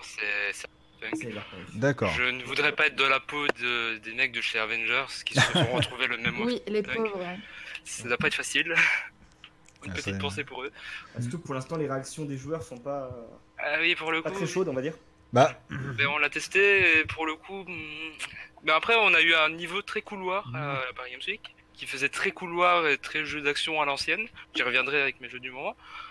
Et en fait, le jeu est un Destiny-like, euh, si vraiment pour vulgariser le truc, ce qui n'a absolument rien à voir avec un jeu couloir. Il y a du coop, il y a du multi, et nous on a fait du solo en couloir et ça n'a absolument rien à voir. Donc peut-être le jeu sera meilleur que, prévu, mais pour l'instant c'est très mitigé. Là, justement, t'as Gadou qui fait, qui fait la remarque, justement. Euh, Metroid Prime 4, euh, Now in Development, euh, qui a été relancé trois fois, et Breath of the Wild, annoncé en 2014, sorti en 2017. Après, le, cas Metroid Prime 4, c'est assez particulier parce qu'effectivement, apparemment, ils ont carrément changé l'équipe et ils ont annulé complètement le projet tel qu'il était préparé. C'est-à-dire qu'ils sont revenus quasiment à partir de zéro. Ils, ont, ils ont vu ce qui était. C'est un aveu d'échec, mais en même temps, c'est euh, on va pas sortir quelque chose qui ne nous plaît pas. Et, en même temps, c'est pour ça que en même temps, mais c'est ça, c'était un, très joli coup de la part de Nintendo dans le sens où euh, non seulement effectivement ils ont, ils ont certainement pris une bonne décision quant à la qualité du jeu, euh, mais qui plus est, c'est un coup marketing absolument brillant. Oui. Où, il, y a un cas, un dirigeant de Nintendo, il me semble que c'était le, directeur du, de, la, de la production chez Nintendo, euh, qui, est venu se présenter en disant que voilà que en, l'état le jeu n'était pas satisfaisant et qu'il fallait revoir euh, complètement le développement quasiment à, de, ses, de, ses, débuts et, euh, les réactions des fans ont été extrêmement positives c'est-à-dire qu'on a apprécié l'honnêteté d'une et effectivement euh, ça a fait parler du jeu pendant une certaine période, comme tu le disais, euh, Mystery. C'est quelque chose d'assez euh, courant au Japon en fait, hein, de- enfin relativement courant, c'est c'est- C'est ça. ces refontes totales. Ça a Ah, été le cas pour Kingdom, F- F7 Remake aussi. Euh, à la Mais base, a CyberConnect euh, qui était dessus. Mais les, le nombre de jeux euh, ou de remakes ou de suites ou de nouvelles séries qui sont faites et que dont vous ne connaissez rien parce que euh, il faut travailler dessus pour le savoir. Le nombre de trucs qui sont faits et qui sont annulés ou qui sont reboot euh, cinq fois ou qu'ils essayent de faire cinq fois et que Mhm. c'est annulé cinq fois, vous n'imaginez pas le nombre de, Ouais. Ah, mais c'est de, ça, de jeux qui sont comme ça derrière. Quoi. Ah On oui, ne je- s'en rend pas compte. Je, je mais, me demande bien euh, combien de fois a été euh, reboot euh, dans l'œuf euh, FF7 justement, parce que les rumeurs, Ah, les bon, rumeurs datent quand même de, euh, de la PS2, donc euh, ça, ça commence à remonter et ça m'étonnerait que euh, que c'était pas dans les euh, dans les projets, euh, au moins pour la pour la PS3, parce que vu que euh, la la cinéma- cinématique d'introduction de FF7 servait quand même de euh, démo technique. Ça m'étonnerait qu'ils se soient dit oh non, on fait juste la vidéo comme ça. Voilà. Surtout que derrière, ils avaient une deuxième arlésienne qui était le FF13 euh, 3 euh, Versus. FF, ouais, versus, qui est devenu FF15 et qui est devenu ce qu'est FF15 du coup. Donc ça a peut-être motivé aussi à arrêter de, de faire des bêtises avec euh, Final Fantasy et peut-être sortir un, un jeu correct. quoi. Il y a machin truc, euh, euh, qui pour le- dit- machin truc dit aussi, je- je- vite fait, qu'il n'y a pas que les investisseurs justement qui pourraient poser un problème si on- s'il n'y a pas le respect justement de la date. Il y a aussi tout ce qui est partenariat. Bon, il donne l'exemple de McDo, mais pour le coup, ça, ça m'étonnerait aussi euh, que- qu'il y ait un, un pour partenariat. Avengers, ouais. Pour Avengers, oui, pour, pour Cyberpunk, je, je, je le vois mal, mais franchement, si ça sort, je, je, je prends. Je prends. hein, je- je- je- Un petit Kenny Reeves dans ton Happy Meal. Ah ouais, mais moi, je vais, je vais acheter des Happy Meal tous les jours à ma fille, hein, euh, juste pour avoir euh, tous, les, tous les jouets possibles. Par contre, euh, Lune, du coup, euh, il, ça- il se donne peut-être de l'air pour faire ça, effectivement. Enfin, Lune qui disait que s'il doit faire des versions pour console next-gen qui vont vite arriver, les reports, euh, enfin, ça va pas faire un méga crunch, pardon. Oui et non, parce qu'en réalité, euh, enfin, les, les développeurs ont les euh, dev kits des consoles bien, bien avant que nous, on, on entende parler de, de la console qui va sortir. Donc, euh, du crunch de ce côté-là, oui et non, parce qu'au final, ils, ils le savent bien en avance que la console arrive et tout, donc euh, je pense pas qu'il y ait beaucoup de, de soucis de ce côté-là. Je- Excusez-moi, j'étais en train de lire en même temps le message de machin truc justement qui, qui parle de l'impact économique d'un report. Et c'est vrai que oui, il y a énormément de, de partenariats publicitaires, distributeurs, comme tu dis. Euh, mais c'est justement ça le problème, c'est d'imposer une date comme ça. C'est voilà, c'est pour euh, pour moi quelque chose d'artistique comme ça. J'ai toujours un peu de, de mal parce que personnellement, je préfère quand bah, sortez-le quand il sera fini. Voilà, même si c'est dans 3 ans, c'est pas grave. Hein. Euh, Shenmue 3, je l'ai attendu il y a 18 ans, il est pas encore fini, mais il est sorti. Mais ça me va très. Mais c'est pas, mais c'est pas grave. Je l'apprécie quand même parce que c'est euh, la suite de l'histoire que j'attendais depuis euh, bah, 18 ans, et je sais que je vais, vais peut-être en attendre 18 ans de plus pour avoir mon Shenmue 4, mais c'est pas grave, je l'aurai. C'est pas grave. Tant que il sort à un moment et qu'il est, qu'ils estiment qu'il est fini, moi ça me va. Mais un développeur n'estimera jamais que son jeu est fini. Il faut quand même donner une deadline au bout d'un moment. Voilà, c'est ça. C'est comme Pour un le coup, le- artiste euh, jamais content de ce qu'il fait. Enfin, c'est normal. Bah, c'est ce souci que que- qu'il y avait eu avec MGS5 notamment aussi. Oui, Ouais, oh là là. Voilà. ça on pourrait en parler pendant des heures. Parce que il- il y a eu casse. Ouais. Mais pour le coup, je trouve que l'exemple de Bethesda est très mauvais parce que c'est pas parce qu'ils annoncent leur jeu trois mois avant que leur jeu est fini en so- en étant sorti. Fallout 76 n'est toujours pas fini, il est sorti il y a deux ans. Tout à fait. Et le Fallout 4, euh, voilà. Non, mais c'est. En fait, les reports, ça dépend vraiment des raisons, quoi. Oui. Je pense qu'on peut rester Et sur. pour le euh, coup, je pense que le Cyberpunk qui ne tourne pas sur les consoles, c'est un peu. euh, ça peut avant de fumer parce que tous les jeux, un mois avant leur sortie, ne tournent pas sur les consoles parce qu'il n'y a pas eu d'optimisation, il n'y a rien eu. Donc je pense pas que ce soit la vraie raison, je pense que c'est plus un move stratégique euh, et commercial. Quoi. Bah, en se rapprochant justement plus de la sortie des, des nouvelles de la next gen, Ouais. tout de suite, bah, tu vends plus, tout simplement parce Éviter que, que... les gens attendent un an avant de racheter. Oui. c'est ça. Bon, moi, je sais que d'ici là, j'aurai euh, un nouvel ordinateur et je pourrais m'acheter euh, Cyberpunk euh, directement sur l'ordinateur pour j'en prenne très bonne qualité. Ce sera très bien parce que C'est pas avec ma PS4 Fat ou mon Xbox One Fat que je vais faire quoi que ce soit. La fameuse PlayStation qui Non, a du mal à faire tourner The Witcher. Mais tu peux jouer au fond de ton canapé. Enfin, après, c'est des, des conforts de jeu différents, quoi. Bah après moi, euh, PS4 et Xbox One, je joue sur mon ordinateur en fait. Je mets en écran déporté sur mon ordinateur.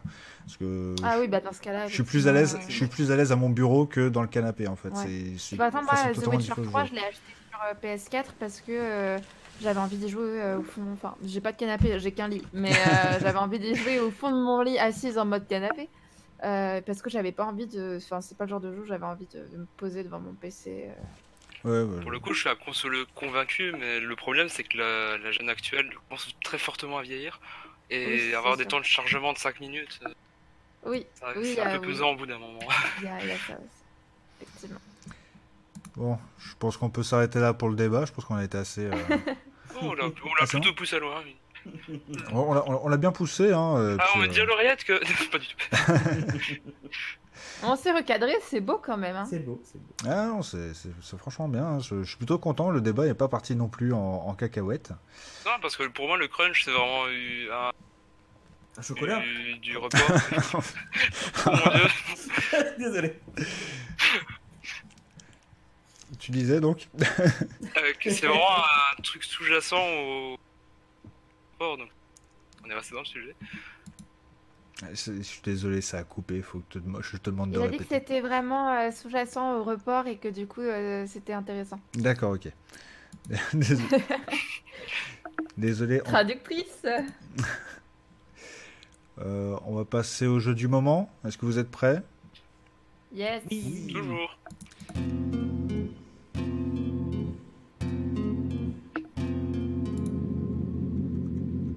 Et on va commencer quand même avec euh, moi un, des jeux, un de mes jeux préférés euh, justement de, de l'année dernière, mais c'est Sergent qui va nous en parler. Nous allons parler de Disco Elysium. Oui, Disco Ely- Elysium. Alors, Disco Elysium, c'est le premier jeu d'un studio estonien. Le studio euh, Zaum, ou Zone, ou Z-A-U-N, ou Z-A slash U-N, comme vous voulez. C'est un studio qui est particulier parce que c'est un collectif d'artistes en fait. Il y a, des, y a des, des peintres, des plasticiens, des développeurs, des, des romanciers. Enfin, c'est vraiment un collectif d'artistes qui s'est réuni pour euh, créer euh, ben, un jeu qui est assez euh, unique. hein. Assez. Ephraim, t'en as fait la, t'en as fait la chronique, t'en as fait le test pour euh, pour notamment. Et c'est un jeu qui est à la frontière entre RP, CRPG, ce qu'on appelle les CRPG, donc les, les, les RPG un peu à l'ancienne sur, euh, sur PC, comme les, les Baldur's Gate, les Planescape Torment. Fallout. euh, Les premiers, Fallout, les premiers Fallout. Tout à fait. Et, euh, et puis, euh, une dimension point and click, puisqu'on contrôle qu'un curseur et qu'on analyse un peu les, les choses qu'on a, qu'on a devant nous et qu'on et on ramasse des objets sur, sur l'écran, etc. Et une troisième dimension qui est plus, j'ai envie de dire, RPG papier, un peu, puisque euh, toutes les actions que l'on fait dans le jeu, parce qu'il n'y a pas de. Enfin, sont faites par les dialogues et des lancers de dés. Des lancers de dés euh, il n'y a pas de combat proprement parler. Et tout se fait donc euh, par des dialogues et des, des- Alors ça peut paraître un petit peu austère comme ça de prime abord, mais c'est un jeu qui est extrêmement fourni, extrêmement poli, extrêmement riche en termes de, de, de direction artistique, d'ambiance. Il y a une ambiance un peu glauque, un peu rétro-futuriste. On est dans la peau d'un d'un flic euh, amnésique. Alors on se dit amnésique, c'est bon, c'est le ressort, euh, le trope du jeu vidéo le plus utilisé, le plus utilisé jusqu'à la corde. Sauf que là, ce, ce flic qui se réveille dans la chambre d'hôtel, a priori d'une d'une méga gueule de bois, Ah oui. euh, il, il- il- il est, il est un petit peu schizophrène. On va dire. Il, il entend beaucoup de voix. Et, c'est, et, c'est, euh, et nous, on va arbitrer en fait ce dialogue intérieur entre ces voix pour, euh, pour essayer de comprendre qui il est et surtout en même temps enquêter sur un, sur un crime qui a été commis et, sur, et qui est la raison pour laquelle il est dans cet hôtel, qu'il est dans sa chambre d'hôtel. Qui est dans cette chambre d'hôtel depuis trois jours Voilà, exactement. et que le Et cadavre est est là tout- pour enquêter et que le cadavre est toujours en train de pendre derrière l'hôtel. Tout à fait. Yes. Voilà. La jolie que- déco, je fais la même chez moi. c'est une belle performance artistique, effectivement, c'est dommage. On va pas décrocher ça. Et, euh, et donc voilà, il est rejoint par, son, par un, un collègue d'un autre commissariat, s'appelle Kim, Kim, euh, Kim Katsuragi, il me semble, et, euh, qui, et qui va qui l'aider, qui est un peu notre, euh, qui est un peu le, le PNJ qui va, euh, comment dire, euh, Ah, C'est un peu la voie de la raison, quelque c'est part. ça. C'est Enfin, de la retenue, plutôt. Oui, parce qu'il nous juge, il nous juge beaucoup aussi, mais il n'est pas dans la moralisation, c'est juste, il te fait comprendre que tu es un gros crétin si tu, le joues, si tu joues le jeu comme un gros crétin, mais toujours de manière subtile. Il, te ré- il respecte la hiérarchie, comme tu es plus haut hiérarchiquement a priori que lui. T'es stupide, mais je te respecte. C'est ça. C'est ça. C'est ça et et, euh, ce qui est très fort, c'est que ça se passe pas donc, dans, notre, dans notre monde, c'est dans une espèce de monde alternatif qui, qui, euh, qui là pour le coup c'est un pays qui s'appelle Revachol, mais c'est dans un monde qui est plus conséquent que ça. Et euh, un monde rétro-futuriste euh, avec ses lois, ses, ses- son passé politique qui est assez dense, parce que c'est un jeu qui est politiquement assez chargé. Il y a beaucoup de choses à, intégrer sur l'histoire, la géopolitique de, de cet univers un petit peu inconnu. Et, euh, et c'est très, c'est très riche. Ouais, c'est un jeu extrêmement généreux en termes de conflit, peut-être trop parfois pour certains, puisque c'est des lignes, des lignes de dialogue. Je crois qu'il y a plus d'un million de mots dans le jeu. Ah oui, non, mais c'est. On est- on n'est pas obligé de dire les 1 million, mais en Ah, les a- doubleurs, ils ont dû s'amuser. Hein. Ouais, alors tout n'est pas doublé, mais beaucoup de choses sont doublées. Généralement, ce sont les, les premières lignes de dialogue euh, de chaque personnage que tu peux rencontrer. Ok. Oh, donner un peu le caractère. Mon dieu. Oui, voilà, effectivement, c'est la grosse aussi. La petite chose qui a parfois un peu euh, désœuvré certains joueurs, puisque les non-anglophones, ben, c'est compliqué, puisque le jeu n'est qu'en anglais. Et dans un anglais qui est euh, ben, soit très maniéré, soit un peu argotique, selon les personnages. Ce qui est assez étonnant, puisque c'est pas forcément des natifs, ceux qui ont fait le jeu. Il y a des. Alors, le studio est basé à Londres même, mais il n'y a pas que des natifs qui ont, qui ont travaillé sur le jeu, donc c'est étonnant de voir un tel niveau de langue, et c'est vrai que ça peut. Euh, Bah, ça, un peu désarçonner. ça peut désarçonner parce que encore un jeu qui se passe dans un univers vraiment contemporain et réel là actuellement, ça, ça peut aller parce qu'il y a certains, voilà, on a quand même des repères. Alors que là justement, on va parler de Revachol. Et des, de différents groupes, etc. Et on a du mal à savoir si c'est euh, du fait de l'argot, si c'est du fait de l'anglais qui est assez soutenu, si c'est le propre langage du jeu, parce qu'en fait, c'est, euh, enfin, ce sont des mots qui n'existent que dans le jeu en soi, des villes, des, des groupes, etc. Et si on n'a pas un niveau d'anglais suffisant, on peut très vite être perdu, en fait. C'est ça le, le souci, en tout cas pour l'instant, du, du jeu. Quoi. Et, et la seule chose qui est un peu commune, j'ai envie de dire, à, no- à nos- à notre pays, notre, notre monde, c'est tout ce qui est opinion politique. Et là, c'est quand même, par contre, très euh, compliqué. Forcément, tout le monde n'a pas le niveau pour parler de, de communisme, de capitalisme, Oui. de libéralisme, de, de moralisme euh, bah, en anglais. quoi. Bah après, j'ai trouvé que dans le jeu, c'était quand même suffisamment bien amené parce que tu peux avoir des dialogues directement avec les personnes.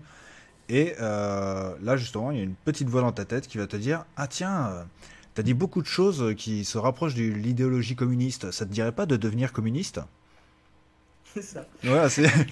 Et d'ailleurs, c'est un jeu où on peut aussi choisir d'être un gros raciste. Oui. C'est c'est assez. Il y a une, toute, toute une ligne, toute une, un alignement euh, fasciste, raciste, si on, si on le désire, si on a des, des, des- des passe-temps un peu sympas. Et, fa- et faire ça, ça permet de pouvoir débloquer. euh, Enfin, c'est c'est un chemin possible pour avancer Ouais. dans l'histoire. C'est ça. Il y, a- beaucoup de, beaucoup de chemins possibles. Alors, il n'y a pas forcément beaucoup de fins en termes de dénouement, mais euh, il y a euh, vraiment plein de manières de se comporter et d'influencer son personnage. Et notamment, dès le début, on peut attribuer des compétences au personnage. Donc, euh, plus le faire quelqu'un de logique, un peu mathématique, plus quelqu'un dans l'empathie, dans les relations sociales, plus quelqu'un de physique. Et puis après, on va, on va par contre, ces statistiques-là, on va, on va en développer d'autres, on va gagner des points d'expérience qu'on pourra euh, attribuer à son personnage pour l'orienter dans un sens ou dans un autre. Et ça donne vraiment une couleur très différente au jeu. Et, et puis Euh. ça provoque des dialogues assez improbables entre ta morale, ton, ta, ta- ton empathie, euh, ton, ton physique qui te parle en te disant, bah, tu sais, là, tu, tu ferais mieux pas d'aller sur ce terrain parce que tu vas te faire, tu vas te faire défoncer. euh. Ou alors justement, c'est euh, t'as ton trop manque de, enfin ton t'as trop confiance en toi qui va dire non mais vas-y, euh, faut aller l'exploser parce qu'en fait tu as Ouais. t'as- t'es un peu trop confiant en toi en fait parce que t'as mis trop parce qu'on a mis trop de points dans, dans la fameuse euh, caractéristique. Mm. Et là par exemple, bah, on va faire un jet de dés et on va le rater. Sauf que là, sauf que bah, quand c'est raté, bah, c'est quand même les passages qui sont assez drôles parce que euh, bah, il y a le, les compétences qui vont nous dire ah bah tiens, faudra peut-être que tu fasses ça alors que en tant que joueur, on sait que c'est une, une énorme erreur, mais on est tellement tenté à chaque fois de le faire. Et puis le, le jeu ne sanctionne pas trop l'échec. Ça dépend. Ça dépend parce que Oui, alors il y a quelques cas. Non, on, on va pas spoiler, mais il y a quelques cas effectivement. Mais je trouve que globalement, on a le droit de. et, Il y a quelques lancers de dés, on nous prévient qu'on ne pourra pas retenter. oui, Et d'autres lancers, on nous dit bah, tu pourras les retenter si tu améliores tel si caractéristique. tu remets Et un point dans la compétence, oui. Non, parce que moi, pour expliquer ma première expérience sur euh, Disco Elysium, c'était juste pour voir s'il tournait sur mon ordinateur. Ouais. Et euh, donc je passe l'introduction, je, mon personnage se réveille. J'essaye de récupérer ma cravate qui était sur le plafonnier. Donc vous savez, les, les, pla- les plafonniers qui font ventilateur là, qui tournent. Sauf Ouais. qu'en fait, je n'avais pas pensé, trop. Je n'avais pas pensé à l'éteindre. Donc j'ai essayé de récupérer le- ma cravate. J'ai fait un échec. J'avais fait un personnage qui était purement euh, empathique. Donc je n'avais qu'un seul point de physique. Et en fait, euh, je suis mort d'un arrêt cardiaque au bout d'un quart d'heure de jeu. Alors, tu sais que c'est que ça a été Génial. expliqué plus ou moins par Za- Excuse-moi, j'ai pas entendu. ça a été expliqué par Zaoum ce point, je crois justement, en disant euh, bah c'est un point de, de game design, enfin en disant bah il te met dès le début. Ah oui, mais c'est- Fais gaffe à ta santé, fais gaffe à ton truc. Ah, c'est et pour ça. après, c'est bon, t'es prévenu. Quoi. Ah bah, c'est, c'est pour ça, après, euh, deuxième euh, partie que j'ai fait, bah, j'ai mis deux points physiques. Comme ça, j'avais un cran de sécurité. Voilà. Parce que même si, voilà, même s'il n'y a pas de, de combat à proprement parler, il y a quand même Oui. des confrontations. Et euh, c'est, en- il y a- c'est pas un jeu où on va faire des combats au tour par tour, mais de- dans de très très rares cas, selon les dialogues, euh, vous avez possibilité de vous friter avec euh, certains personnages. Voilà. Puis on a des points de morale et des points de. Des points de physique, oui. Donc, bah, si on arrive à zéro dans l'un des. Alors, j'ai jamais fait point de morale zéro, je sais pas, mais je crois qu'on arrive les deux dans les deux cas. Si on arrive à zéro dans les dans un des deux, la partie est terminée. Oui, c'est faut reprendre la sauvegarde, la sauvegarde précédente. C'est ça. Et euh, et il y a des moyens après d'améliorer les statistiques, notamment avec les vêtements qu'on porte, avec des et surtout avec des drogues. Oui, Donc euh, si tu bois, euh, si tu bois, tu es plus fort physiquement. Et si tu te drogues, euh, en général, tu es plus fort mentalement. Bon, c'est pas toujours comme ça, ça dépend de la drogue que tu prends, ça dépend de beaucoup de trucs. Mais c'est c'est Mais- assez drôle. mais il me semble que tu as des malus justement par rapport à ça quand même. Parce que... C'est ça, si tu prends une clope par exemple, tu gagnes un point d'intellect, mais tu perds un point de santé. Voilà, c'est ça. C'est... voilà. Non, faut, faut le dire parce qu'ils font pas la promotion non plus de- Non, des non, non. produits comme ça. hein, euh. Non. Non, Il est non. 22 heures Et passées, puis, mais on va, on va- on- les 22 heures passées, mais on va quand même faire la prévention. Hein, euh, L'alcool, tabac, etc. C'est pas avant d'être majeur. Avec Et si, modération. possi- si possible, euh, voilà, l'alcool avec modération et la clope jamais. Voilà. C'est un, jeu qui plaît. Il a quand même 91 de Metascore sur Metacritic. Euh, c'est assez ouf quand même comme, euh, comme score 91. Bah, l'écriture est tellement poussée et euh, il y a beaucoup de troncs communs au niveau de l'histoire entre chaque joueur, mais il y a des, vraiment des passages qu'on peut totalement louper. C'est-à-dire, on va Ils ont pas. gagné un prix au Game Awards aussi, je crois, non Ou, Quatre, euh, quatre prix au Game Awards. Ouh, ok. Notamment la narration, il me semble. Euh, notamment, je crois. ouais. Et je Mais en pense plus, les, les indépendant. perso- les personnages sont écrits de manière très très fine. C'est, drôle et c'est vachement émouvant. On s'attache énormément aux personnages, je trouve. Euh, à- au, au dilemme qu'ils traversent. Il y a très peu de manichéisme. Au début, on a l'impression que c'est des clichés parce que ils ont des voix parfois un peu ou des, ou des, des têtes parce qu'ils ont. On voit juste leur, euh, on voit le personnage puis on voit leur, leur tête en vignette un peu et c'est très très stylisé au niveau de. Je crois que c'est Alexandre Rostov qui a fait le truc et c'est très très stylisé. Ah, c'est Et- la, la, la DA est magnifique. hein. Voilà, mais, on- mais ils sont pas clichés, ils ont tous plus ou moins une, euh, une profondeur et il y a vraiment euh, il y a vraiment une émotion et quand on termine le jeu, on bah, on reste pas indif- on, on a vraiment eu un- une vue de Revachol et on se dit bah, j'aimerais bien voir les autres pays parce que d'ailleurs c'est sûrement ce qui va se passer après euh, pour d'autres euh, volets a priori de, de cette saga. Je pense que c'est déjà prévu plus ou moins. Et euh, c'est ah, c'est très émouvant. C'est très très émouvant. La musique est superbe aussi. Elle Mm. est discrète, mais elle est vraiment. euh, Tu, tu- tu disais que je pense que c'était pas trop cliché, mais il faut savoir que donc Revachol est quand même inspiré euh, de la France. Parce qu'on a même justement au niveau du, du, dou- du doublage à certains moments des, des personnes qui nous parlent en anglais avec l'accent français. Ouais, Et donc- tout à fait. Donc Revachol est vraiment très inspiré de la France. Et euh, dans Revachol, il y a une grève. Donc euh, c'est là qu'on voit qu'il y a. C'est vraiment, très inspiré par la France. Yes. C'est vrai, il y a beaucoup de personnages qui ont cet accent, euh, Oui. et même qui viennent parfois d'autres pays. Genre de, il y, a un pays- il y a un pays qui s'appelle Sur la clé, notamment. Sur la clé? Ah, Je je me rappelle même pas de celui-là. Sur la clé, tu as un personnage à un moment qui est un, qui est un, un espion de sur la clé. Enfin, ouais. Et euh, donc euh, non, c'est c'est c'est tr- très étonnant et très touchant. Et c'est vrai que bah, si vous avez un, un peu de niveau d'anglais et un peu de patience aussi, bah, c'est un jeu que je conseille qui est pas si long que ça en plus. Enfin, Non, qui, pas- bah, en fait, c'est pas qu'il est pas si long que ça, c'est qu'il il se fait très bien. Oui. Parce que c'est quasiment que de la lecture, mais euh, honnêtement, bah, on voit pas vraiment le temps passer dessus. Non, mais Donc, oui, euh, c'est vrai, mais ce que je veux dire, c'est que c'est pas 90 heures non. Non, c'est pas 90 heures. C'est au max, ça fait 50 heures. Et ouais, Mais après, euh, il y a quand Ce qui est même. déjà pas mal. c'est déjà très C'est bien. déjà très bien. Les développeurs ont dit aussi qu'ils allaient normalement faire euh, des traductions dans différentes langues, Ouais. avec aussi le portage sur console. Oui. Et euh, c'est très bonne chose, je pense, parce que pour un jeu comme ça, par contre, c'est vrai que, euh, comme disait Vertigo tout à l'heure, la localisation, ils vont, ils vont un peu galérer, je pense. Ça va pas être demain la traduction, je pense.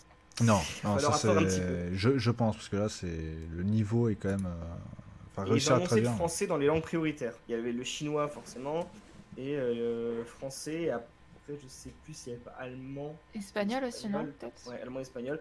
Mais voilà, en tout cas, on est, on est, on est dans le peloton de tête. Donc c'est vrai que si ça peut être sympa. Moi j'avoue, je me suis dit, euh, je le referais bien une seconde en français. À la limite, moi aussi, à ce moment-là, je ferais vraiment un personnage physique. Moi, une enflure. Mais Non, mais il y, a il y a un certain enfant avec qui j'ai des comptes à régler, si tu vois ce que je veux dire. Euh, on, va passer au, on va passer au jeu suivant, et c'est Minstery qui va prendre la main. Et tu vas nous parler Oui. donc de Temtem.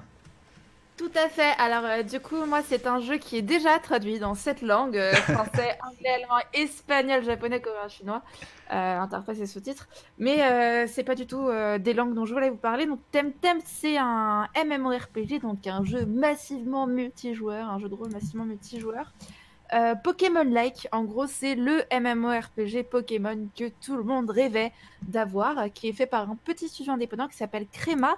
Et surprise, l'éditeur c'est Humble Bundle. Pour ceux qui connaissent pas, c'est un site où on peut acheter, euh, on peut acheter des jeux euh, avec des clés officielles, hein, pas comme d'autres sites qui, revendent des clés, mais c'est pas forcément les éditeurs. Et vous pouvez choisir de donner sur les, les packs de jeux à des associations, parce que c'est des associations qui, qui sont en partenariat. Enfin bref. Donc, euh, Temtem, c'est quoi? Temtem, c'est euh, c'est un, jeu où vous incarnez euh, un enfant, un peu comme dans Pokémon, qui rêve de devenir dresseur de Temtem afin d'explorer les six îles de l'archipel aérien. Et comme dans Pokémon, vous allez euh, devoir découvrir de nouvelles espèces, vous, faire, vous allez vous faire des amis en chemin et vous allez devoir affronter des dresseurs, faire des échanges, etc. battre les 8 maîtres de dojo et devenir le dresseur de Temtem ultime. Alors comme dans Pokémon, vous avez euh, vos Temtem, donc vos, petites créatures euh, ont des, types. Donc il y a les classiques euh, eau, feu, plante, électrique et poison. Mais vous avez aussi des nouveaux types, donc neutre, normal, mental, qui est un peu le psy, mêlé, qui est un peu le combat, vent, terre et cristal, qui lui est plutôt côté roche. Et il y a une nouveauté euh, qui est le type numérique, euh, appelé digital en anglais, qui sont des créatures robotisées. Euh, ah oui, effectivement, Vertigo, pardon, je ne l'avais pas dit. Donc le jeu est actuellement accessible en version anticipée sur, sur PC seulement, mais il est prévu de sortir sur console, donc PlayStation, Xbox et Nintendo Switch en 2021. Donc pour revenir euh, à ces créatures, euh, on va vous apprendre dès le début de la partie à avoir les bons réflexes, c'est-à-dire de toujours organiser votre équipe correctement. Contrairement à Pokémon où vous faites des combats en 1 contre 1 et exceptionnellement du 2 contre 2, vous avez toujours, euh, si vous en avez deux, mais vous en avez dès le début du jeu, vous avez toujours deux créatures sur le terrain et vous allez souvent vous retrouver à faire des combats contre euh, deux créatures aussi. Dans la nature, vous pouvez vous retrouver à faire du 2v1 également. Donc l'idée est de toujours bien organiser son équipe pour que les deux thèmes soient complémentaires. Euh, genre euh, si votre premier thème eh ben, il va pas faire de dégâts contre des thèmes de terre, et eh ben, vous allez en prendre un qui va faire des thèmes de terre pour aller avec lui. Euh, à la différence de Pokémon, euh, où le joueur est avantagé sur son rival, par exemple dans Pokémon, vous prenez euh, le Pokémon Feu, et ben votre rival il va prendre le Pokémon Terre, et ben là votre rival a le nouveau Temtem, donc le digital, le numérique, et en fait vous allez souvent vous retrouver à perdre face à votre rival, ce qui montre que le jeu est un peu plus difficile. Euh, et donc c'est un MMORPG, donc il y a toute une phase où vous pouvez interagir avec euh, d'autres joueurs. L'accès anticipé est sorti hier à 19h et waouh, c'était pas prévu, mais euh, c'est fou le nombre de joueurs qui ont été emballés par ça. Il faut dire que le MMORPG Pokémon, tout le monde le demande depuis des années, Nintendo en a jamais sorti. Et là, un studio indépendant arrive, nous sort quelque chose qui ressemble à Pokémon avec des graphismes un peu plus simplifié, hein, c'est du un peu plus poli, euh, mais c'est très mignon. Moi, personnellement, j'aime beaucoup. Les animations sont super. Oui, ça a l'air d'être du cel shading. Euh. Oui, ouais, ouais, ouais, tout à fait. C'est, différents Pokémon, mais c'est tout aussi mignon. Et, euh, et, donc voilà, on a enfin ce multijoueur Pokémon qui arrive, ce qui fait grincer les dents de plusieurs personnes, hein, parce que beaucoup disent hum, ça copie Pokémon, mais au final, vu que Nintendo n'a jamais sorti le jeu dont les joueurs rêvaient, et ben pourquoi pas vous lancer là-dessus. Donc le jeu est à 30 euros, si je me trompe pas, 30 euros euh, et quelques centimes. Il est en tout cas euh, très très apprécié euh, de tout le monde. Vous pouvez l'acheter sur Steam et sur Humble Bundle directement aussi. Par contre, armez-vous de patience si vous voulez jouer, notamment si vous voulez jouer à partir de 18h. Donc c'est sorti hier à 19h. Personnellement, quand je l'ai lancé à 19h40, il y avait 18 000 personnes devant moi qui voulaient y accéder. J'avais une queue de 18 000. Je sais qu'à un moment, il y a plus de 20 000 personnes qui ont essayé d'y accéder. Enfin, c'est totalement fou. En pleine journée, vous pouvez y accéder facilement. Là, les serveurs vont un peu mieux. Hein. C'est quand même un peu plus fluide, mais j'ai quand même euh, attendu bien 25 euh, minutes tout à l'heure avant de pouvoir jouer avec 12 euh, 000 personnes devant moi. Donc, armez-vous de patience. Mais en tout cas, je pense que c'est un jeu qu'il faut suivre de près. C'est un jeu indépendant. C'est cool de soutenir les développeurs indépendants. C'est mignon. Ça remplit tout ce que vous voulez. Ils ont prévu de rajouter plein de contenu. Et puis c'est que euh, c'est que l'accès anticipé, quoi. Bah, franchement, euh, quand, tu as, quand tu as mis sur le conducteur le jeu, j'ai regardé un tout petit peu et là, le fait de t'entendre parler, bah, je pense que je vais le prendre.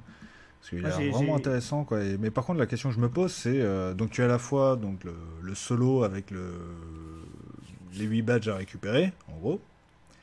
Mais, mais tu as aussi le multi. Comment ça s'instaure vraiment, en fait, les, les deux ensemble? Alors, j'ai pas trop trop joué au multi parce que je commence à peine le jeu, mais déjà tu vois tous les joueurs se déplacer sur la carte, ce qui est plutôt cool. Euh, donc tu as effectivement cette partie euh, scénarisée où euh, à la Pokémon tu vas faire tous tes donjons et tu vas devenir le meilleur, le meilleur dresseur de Temtem. je crois que s'appelle tu t'appelles un timer en dresseur, enfin bref, je, ne sais plus.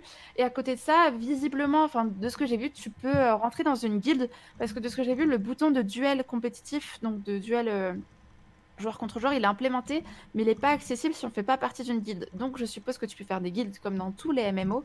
Euh, pour ensuite faire des duels comme ça. je sais que tu peux faire de la coop, en tout cas c'est ce que eux disaient. J'ai vraiment pas eu le temps de, jouer. franchement, sur mes deux heures de jeu que je dois avoir sur Steam, à mon avis, j'ai dû passer bien 1h40 euh, à, attendre. Euh, euh, et, voilà. Et du coup, sur, la, sur la page Steam, en tout cas, ils disent que voilà, tu peux jouer avec tes amis, affronter les autres dresseurs. Tu as du coopératif, donc tu peux t'unir avec un de tes amis pour euh, œuvrer ensemble, enfin voilà, explorer des routes et affronter même des maîtres de dojo ensemble, ce qui est plutôt intéressant. Et niveau compétition, tu peux euh, choisir 8 temtem, il y a une phase de sélection, élimination, et puis après tu te retrouves avec une équipe de 5 temtem, ça c'est vraiment la partie combat compétitif euh, contre des vrais joueurs. D'accord.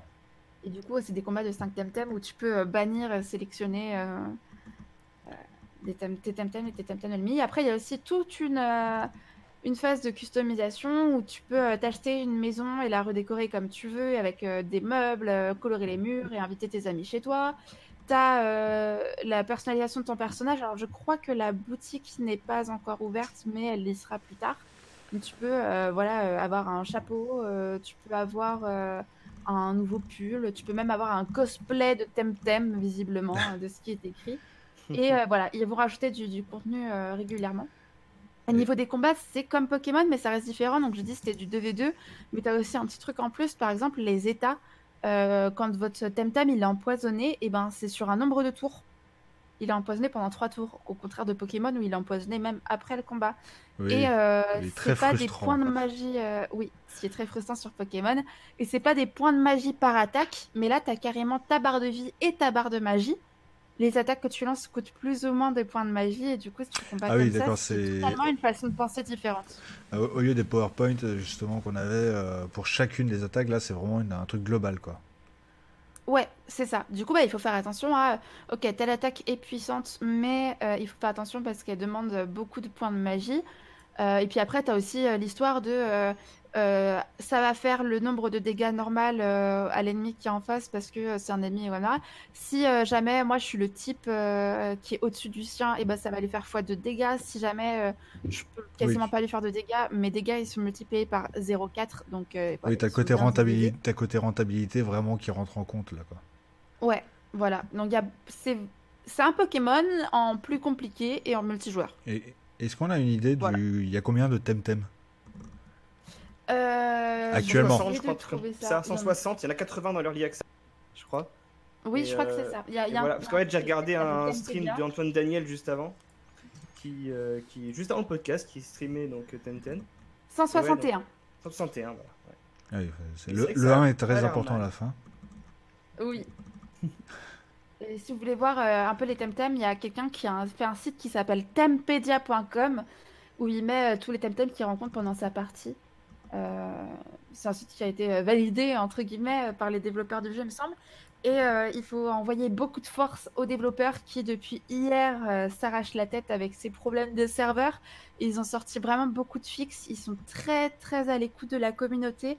Leur Discord est super actif, leur Reddit aussi. C'est ils ont appris ça, enfin, ils ont appris ça leur premier jeu, Immortal Redneck, où en fait ils se sont aperçus qu'ils auraient dû impliquer la communauté beaucoup plus tôt. Donc là, ils y font vraiment beaucoup attention. C'est pour ça qu'ils ont sorti un accès anticipé. Il y avait l'alpha qui était sorti avant, qui avait été très populaire, euh, etc. Donc ouais, voilà, il y a plus de 161 Temtem. Euh, pour le moment, il y a 6 îles uniques et une mini-île euh, qui propose des activités endgame. Il y a des matchs classés, un hôtel des ventes, des clubs. Euh, donc en gros, c'est des clans avec des gardes dojo hebdomadaires. Les habitations personnalisables, un bar salle d'arcade, un autre mode de jeu, trois Temtem mythiques, des tournois en jeu et euh, bon, en plus de ça, il y a des, des succès et des cartes Steam. Après, justement, c'est euh, niveau conseil d'achat. euh, franchement, allez plutôt sur Humble Bundle pour l'acheter. Parce que de toute façon, ce sera une clé Steam qu'on Oui. va vous fournir. Oui. Mais en fait, étant donné que bah, Humble Bundle, comme tu le disais justement, est directement l'éditeur, ça fait tout de suite forcément plus de sous pour l'éditeur et pour les développeurs en passant directement sur Humble Bundle que sur Steam. C'est un Voilà. petit Tout à studio fait. espagnol, donc euh, Voilà, c'est euh, Steam, c'est très pratique. Je suis tout à fait d'accord. hein, je suis un très très gros client euh, de, de Steam, mais euh, voilà, étant donné que de toute façon, ce sera au final sur votre Steam, allez allez prioritairement sur Humble Bundle pour le prendre, et euh, ça, ça soutiendra forcément les, les développeurs. Et du coup, rendez-vous en 2021 si vous voulez sur console. Et dernier petit point, euh, n'oubliez pas qu'il existe une application sur votre téléphone qui s'appelle Steam Link. Donc le, le Steam Link qui est avant une petite boîte qui maintenant est en application mobile. Et du coup, si vous laissez euh, votre euh, PC allumé, eh ben, vous pouvez jouer à Temtem sur votre téléphone avec le Steam Link. D'accord. Normalement. tu, tu, tu- tu as testé ça, le Steam Link sur le téléphone? Parce que moi, je... Alors, je l'ai pas testé, mais euh, sur euh, Reddit, euh, justement, je, je voyais les gens conseiller que si vous voulez jouer à Temtem en dehors de chez eux, ils pouvaient tester sur le Steam Link, qui est normalement c'est censé être bon. Il y a des télés qui ont. Moi, j'ai testé le Steam Link directement dans les télés Samsung. D'accord. sous les culettes TV, il y a un article dessus sur Je prends vidéo qui date il y a deux ans, mais il y a si vous pouvez voir mon essai. Ça marchait plutôt bien. Après, il faut, il faut une bonne connexion. On a eu des, des petites connexions à cause de ça. Mais ça marchait bien sur la télé, sur le téléphone, euh, je sais pas encore. Et, Ouais, sur, euh, sur un réseau local, ça devrait être quand même beaucoup plus stable. Oui, bien Ouais. sûr. Ok. Parce que moi, justement, j'utilise, euh, j'aime bien faire- avoir des manières détournées de jouer. Hein. C'est pas pour rien que je disais que je joue à la PS4 et à la Xbox sur, euh, sur l'ordinateur en déporté. C'est juste une question de confort.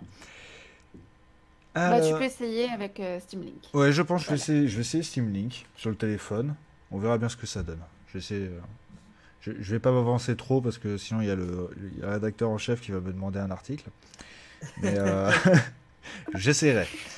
Non, mais ça, Ouais, ça pour a l'air sympa et ça a l'air plus stratégique et un peu plus difficile que, Bah, que Pokémon. Bah déjà, déjà commencer de base avec euh, deux Pokémon, Ouais. c'est tout de suite le. Enfin, le, com- le combat est pas du tout le même parce que justement Non. quand tu quand tu quand arrives en combat en 1 contre 1, bah, c'est toujours le Poké- ton, ton Pokémon que tu préfères est généralement le plus puissant que tu mets en premier. Le problème c'est que bah, si, si c'est un feu et qu'en face t'as un eau, bah, t'es obligé d'en changer etc. Alors que si justement de base tu mets un, Poké- un, un Pokémon Temtem, enfin une créature feu et électrique de l'autre côté, tu as la contre-attaque. Alors, faut juste faire attention parce que contrairement aux derniers Pokémon, là, ça- c'est vraiment comme les anciens. euh, c'est que le perso- les personnages qui combattent qui, euh, qui prennent XP. Ah, il n'y a pas le multi-exp. Ah. Et ouais, du coup, faut faire tourner votre équipe euh, pour, pour, voilà, pour, pour gagner des points. Après, bah, tu vois, comme je disais, c'est un Pokémon, mais en plus difficile, qui revient un petit peu aux origines de Pokémon avec euh, un peu moins de d'aide de ce côté-là. D'accord. vrai. Bon, bah, je pense que ça va finir de toute façon à un moment ou à un autre en test sur jeu.vidéo. On vous en reparlera à ce moment-là, si ce n'est pas avant, si l'un de nous l'aura pas déjà testé, et vous en parlera dans le podcast également. Vertigo. Bonjour. Alors, il, il paraît que tu as un, un avis plutôt négatif sur un, un de mes jeux de cœur. Et tu vas nous parler Ah, de, J'ai des choses à dire. tu vas nous parler de euh, Gears of War et le premier, En le premier de la Et licence. c'est- du coup, c'est un sacré changement d'ambiance. hein.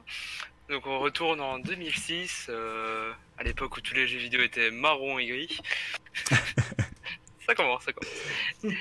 Et on parle aujourd'hui d'un jeu qui, qui est sorti sur Xbox 360, qui a été un des premiers jeux de la Xbox 360, qui a été développé par euh, un petit développeur indé qui s'appelle Epic Games. Je ne savais pas ça avant l'émission, donc c'était une petite découverte. Et Gears of War, qu'est-ce que c'est? C'est un peu le, le père des, des TPS. À une époque où les TPS n'existaient euh, probablement pas dans des- leur format Oui, actuel. des, des TPS modernes. Moderne, oui. Voilà. Et on incarne un gros mec musclé, avec des gros flingues qui va tuer des aliens, mais qui viennent cette fois de sous terre. Voilà. Et du coup, voilà. ça, ça casse pas trois pattes à un canard, disons. Donc, euh, pour le coup, je prends un avis. euh, je me remets dans le contexte de l'époque. Donc, niveau gameplay, c'est plutôt. euh, on est sur du novateur pour le coup. Le chapitre 2 m'a fait penser un peu à Plague Tale, du coup, avec l'histoire des, des lumières et des, des espèces de chauves-souris. Je ne connais pas bien l'univers. Qui sortent que la nuit et il faut illuminer notre chemin pour ne pas se faire manger. Et ce jeu, je suis désolé, mais a plutôt mal vieilli parce qu'on se retrouve dans des couloirs et des couloirs à suivre une IA qui n'est pas toujours euh, très fiable, à tirer sur des machins avec des grosses vannes euh, type Expandables. Donc euh, c'est plutôt mitigé pour ma part. J'ai pas, je vais quand même continuer le, le terminer, peut-être faire les autres parce que je suppose ça évolue. Mais ça a pris un coup de vieux quand même. hein. Bah, après, pour moi, c'est un gros coup de cœur parce que euh, bah, je les ai de toute façon fait à l'époque. Le résultat, Oui, pas, j'avais pas ce, tout. ce- ce décalage euh, d'un coup. Mais surtout, moi, je l'ai fait, euh, je les ai pratiqués bah, en dehors du, des 4 et 5 qui sont sortis sur Xbox One. Les trois premiers, bah, je les ai fait en coop euh, pratiquement entièrement. Donc, c'est pas forcément la même ambiance, mais c'est sûr que euh, très grosse lourdeur des personnages, vraiment à l'image de leur armure. hein. C'est. euh, Leur apparence qui est plutôt. Ah oui, mais c'est- Voilà. ils sont imposants et euh, ça, ça impose à la manette euh, un peu de Mais difficulté. ça reste ça. à jouer, clairement. Euh, Ah oui, oui. C'est à une époque où on se demande euh, quelle est la place de la masculinité toxique euh, dans le jeu vidéo. Un petit retour sur Gears of War, euh, ça fait pas Oui. du bien. Après, il y a des personnages féminins qui sont apparus plus tard, mais euh, voilà, après on peut tout expliquer avec un la suite. gros mec testoronné par euh, une femme testoronée, je ne sais pas si c'est la meilleure des solutions. Ah non, justement, pas particulièrement. euh, quand on voit justement les, la- les femmes que tu joues justement dans, les, dans, les, dans la suite, elles sont pas, elles sont pas aussi baraquées justement. Ce qui, ce qui peut- porte à croire que leur, leur armure doit être euh, plus légère, parce que c'est vraiment des énormes armures qu'elles arrivent quand même à porter. Ça fait un peu bizarre. Justement, ça crée presque un décalage. Parce que justement, il y a les mecs qui sont hyper baraqués et les filles, bon, elles sont pas non plus frêles, hein, elles ont plus de muscles que moi, mais, euh, mais elles arrivent quand même à porter des, enfin, des, des armures qui doivent, pe- qui doivent peser plusieurs dizaines de kilos, Voire plus. voire plus, tout en courant, en tirant euh, avec des armes qui sont tout aussi lourdes. Ah, donc non, ce sont pas des, des femmes totalement testé- euh, testostéronées. C'est compliqué le mot que tu, que tu viens d'imposer là. Ensuite, bon, le, le scénario, c'est très nanar, et c'est vrai que j'ai plutôt bien rigolé sur certaines scènes qui se voulaient un peu sérieuses. Mais c'est vraiment expandable, parce que c'est- du second degré. euh. Ah oui. C'est un Un actionneur truc total. très hein. dramatique peut devenir très vite très drôle, parce que bon, des noms au ralenti, c'est tout de suite plus comique, quoi. Donc ouais, c'est comique, c'est sympa, mais ça a beaucoup vieilli, je trouve. Ah oui, ça, ça, ça y a pas de souci, je veux bien le dire. Mais tu as fait Moi, quelle, tu question. as fait, tu as fait quelle version juste vite fait? C'est la version Euh, la 360, 360 remastered de- Ah, remastered, d'accord. D'accord. Qui dont, dont mon PC a du mal à le faire tourner pour le coup parce que euh, la 4K est prise en compte, le jeu doit être magnifique en 4K parce que ça reste du Unreal Engine donc euh, Ah bah t'auras de très belles nuances de rouille. Hein. oui, de très, très bonne nuance euh, marron et gris. Mais ça c'est pas un 50 reproche que nuances. je fais 50 nuances de Gears of War. Rule 34 bon. C'est c'est pas un reproche à faire à Gears of War mais franchement cette époque est assez maudite pour moi qui, qui aime les couleurs, hein, euh, j'espère que vous aimez les couleurs aussi, où beaucoup de jeux qui, sortaient, c'était vraiment militaire, marron, gris. Je pense notamment à Call of Duty, euh, Gears of War, c'était vraiment les, grosses ventes de ces époques-là. Et heureusement on est sorti tout ça. Moi j'ai une petite question pour toi, euh, euh, parce que moi j'ai pas joué à saga, je connais euh, forcément et je vois un peu ce que c'est. Et je me posais la question par rapport à un jeu qui est sorti juste avant, qui peut-être pour moi est le premier TPS moderne, on débatte, mais Je pense savoir par rapport à parles. Resident Evil 4, Ah non. Ah, est-ce que ça a mieux vieilli que Resident Evil 4 ou pas? Alors tu... Bon, euh, je suis absolument pas objectif sur ce jeu parce que c'est l'un de mes jeux préférés au monde. Il est sorti un an avant. hein. Donc, euh, Euh, quand on me parle de TPS, euh, pour le coup, je, je vois Uncharted. Donc le système de cover euh, dynamique et les, les, les fusillades vraiment explosives. euh. Alors si, si je dis pas de bêtises, Vanquish qui faisait déjà le, doc- le, le cover est sorti avant. Oui. Euh, ça, il faut vérifier. ah non, Vanquish sorti. Ah oui, mais oui, les C'est covers, ouais. 2009, Vanquish. Euh, Vanquish sorti à peu près, je crois. Mais, mais en tout cas, RE4, la vue RE4, le manière 2010. de. Enfin, c'est vraiment ça qui a pour moi euh, influencé euh, 10 ans de. Bah, jusqu'à God of War en Ah fait. oui, c'est une, séquence de- d'influence de partout. Euh, je, pour je moi, refait, Resident je me le suis refait il y a pas longtemps, je peux témoigner, il est encore, encore nickel aujourd'hui, même Ah ouais C'est très lourd, mais c'est Ouais. survival. C'est ça, le- ah c'est plus ça que je vois, c'est que c'est différent. Parce que Resident Evil 4 a survival. Dans le rythme, dans le rythme, c'est différent. leur rythme est bien, bien Ah plus oui. bas. C'est vrai. Alors que Gears of War amenait vraiment ce, ce type de TPS euh, péchu, euh, cover, Actionnaire, ouais. C'est vraiment tu cours et tu te couvres quoi. Avec euh, justement ces, ces fameuses a- ces fameuses arènes où justement tu as la musique qui commence, l'arène se ferme, il y a des vagues de là en l'occurrence de locustes qui arrivent et une fois euh, qu'ils sont terminés, il y a un petit jingle qui se lance et on peut faire la suite. euh, on- on- euh, peut partir dans le couloir suivant. Mais moi j'aime bien ça justement. Ouais, je trouve ça drôle, euh, on va repartir encore plus loin au niveau de l'âge Ah des, oui. des jeux. Encore plus loin dans le passé, effectivement. Voilà. Retour, retour vers le passé. Donc, Pargonis, tu vas nous parler justement de Ghost Trick qui est sorti sur DS. Euh, oui, c'est exact. Alors après cette review du sel, il sera, il sera temps maintenant de prendre un petit peu de miel et de, de bonbons et de douceur et d'amour. euh, avec, euh.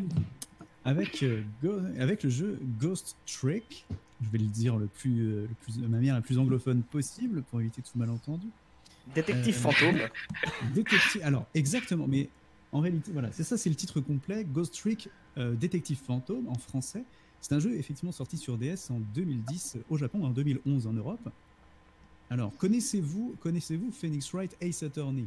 Bien sûr. Oui, Oui. trop bien. Objection Tous fait. Eh bien, eh bien c'est c'est le jeu qui a été fait par Shu Takumi et l'équipe de, euh, des Phoenix Wright Ace Attorney, tout simplement. Donc, d'ores et déjà, voilà, ma review est terminée.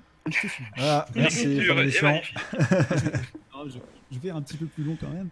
Mais effectivement, c'est euh, c'est- c'est-à-dire que si vous aimez tout ce qui est jeu d'enquête euh, à la Phoenix Wright avec un scénario complètement dingue, des personnages complètement barrés et, euh, euh, une enquête criminelle euh, vraiment très intéressante et passionnante, et bien, c'est exactement dans la même veine en fait, en termes d'écriture et de script. C'est Shu Takumi, donc le créateur de Phoenix Wright, qui a écrit ce jeu-là euh, de A à Z avec la même équipe. Et ça se voit, mais euh, tout de suite.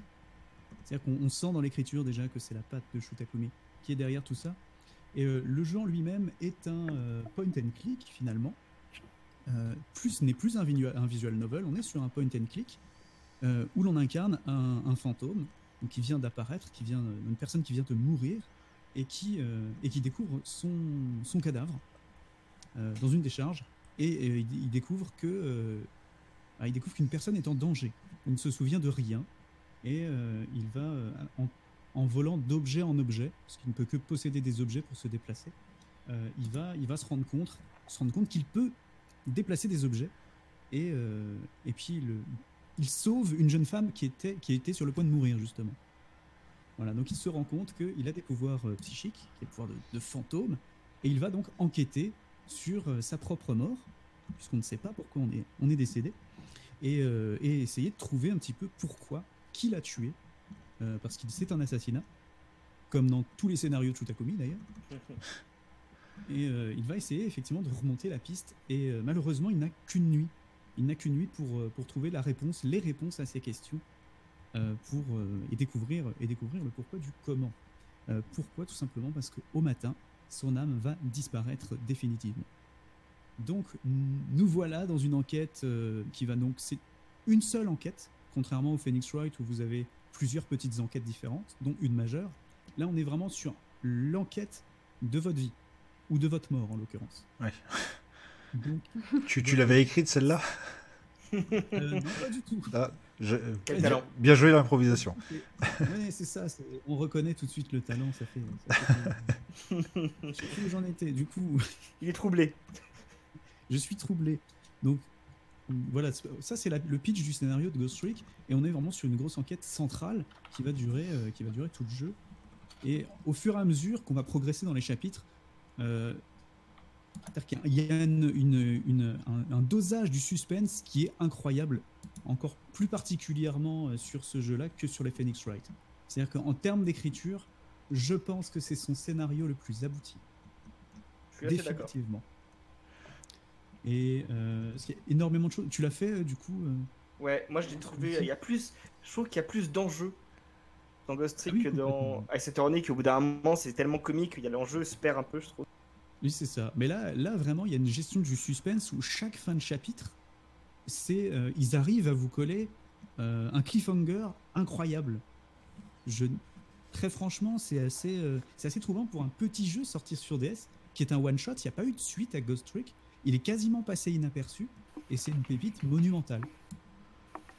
À fait noter qu'il est ressorti sur iOS aussi. Il est, il est sur euh, iPad et sur. euh, Est-ce qu'il est iPhone. sur iOS actuellement parce que Il y était. Alors, est-ce alors je crois qu'il y était au Japon. Ah non, je l'ai vu en France. Alors peut-être qu'il a été supprimé en temps, Ah. mais faut regarder, Alors, faut vérifier. J'ai pas réussi à le retrouver, mais ça serait formidable parce qu'effectivement, il mérite beaucoup plus d'attention. Et pour vous parler un petit peu du gameplay, donc je vous ai dit tout à l'heure que c'est un point and click. Donc on peut pas exactement se déplacer où on veut, on est obligé de posséder les noyaux des objets. Chaque objet, euh, genre un téléphone, une tasse, euh, une bouteille d'eau, chaque objet peut avoir un noyau, c'est-à-dire un point sur lequel se, se connecter. Et on se déplace comme ça. Et en réalité, euh, en termes de gameplay, alors il y a deux choses. Déjà, le côté déplacement. On peut posséder un objet et interagir avec celui-ci. Par exemple, on peut posséder un mixeur et le faire tourner. Ça va attirer l'attention de quelqu'un, etc., etc. On va essayer d'interagir avec notre euh, environnement de cette façon-là. Donc c'est assez original. Et euh, il y a des passages où on, doit sauver quelqu'un. Alors ces passages-là, c'est assez intéressant parce que en termes de gameplay, c'est les, les phases de procès.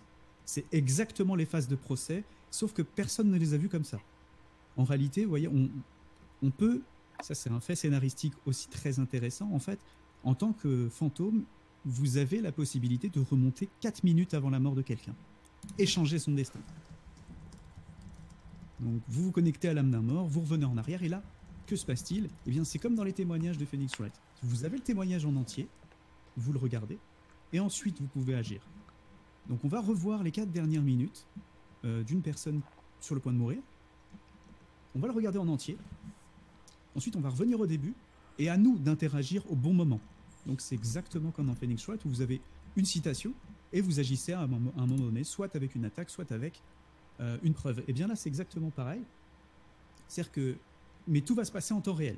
Donc vous êtes chronométré sur votre temps d'action et il faut interagir avec les bons objets, les bons, les bons, les bonnes successions d'objets pour peut-être changer le petit détail minuscule qui va faire toute la différence. J'ai presque envie de, retenter ce jeu-là. Alors, je viens de vérifier, il est sur iOS et les deux premiers chapitres sont gratuits. Eh Cool. ben, il est merveilleux. je, je- je vous jure qu'il est excellent. Il est très très bon. Et je vais le refaire, du coup, je vais me le refaire. Bon, Et Dommage, je- ne suis pas sur iOS. euh, Moi, je, je l'ai refait intégralement en live euh, parce que j'avais vraiment très envie d'y rejouer. Et c'était très émouvant parce que énormément de, jeux- de gens ne le connaissaient pas Mm. et euh, sont restés captivés et même très émus parce que le jeu est très émouvant à la fin. Euh, Arrête, j'ai pas envie de pleurer, j'ai plus envie de le faire maintenant. tu vas as pleuré, oui Non pleurer à la fin, mais, mais de, de, de bonheur, de gentillesse, de bienveillance en réalité. Oh, le jeu ça donne le jeu envie. est le jeu est extrêmement positif. Et euh, petit fait mignon, euh, le, le jeu a beau parler de mort, etc. Les personnages sont attachants. Euh, et notamment, alors fait très intéressant, c'est-à-dire que Shutakumi à l'époque avait un chien qui s'appelait Missile, qui était un petit loulou de Poméranie. Je sais pas si vous voyez ce que c'est, un petit chien Oh, très mignon. mignon. Et euh, il a mis un personnage qui est Missile. Il a mis son Oh. chien dans le jeu. il a donné à son chien.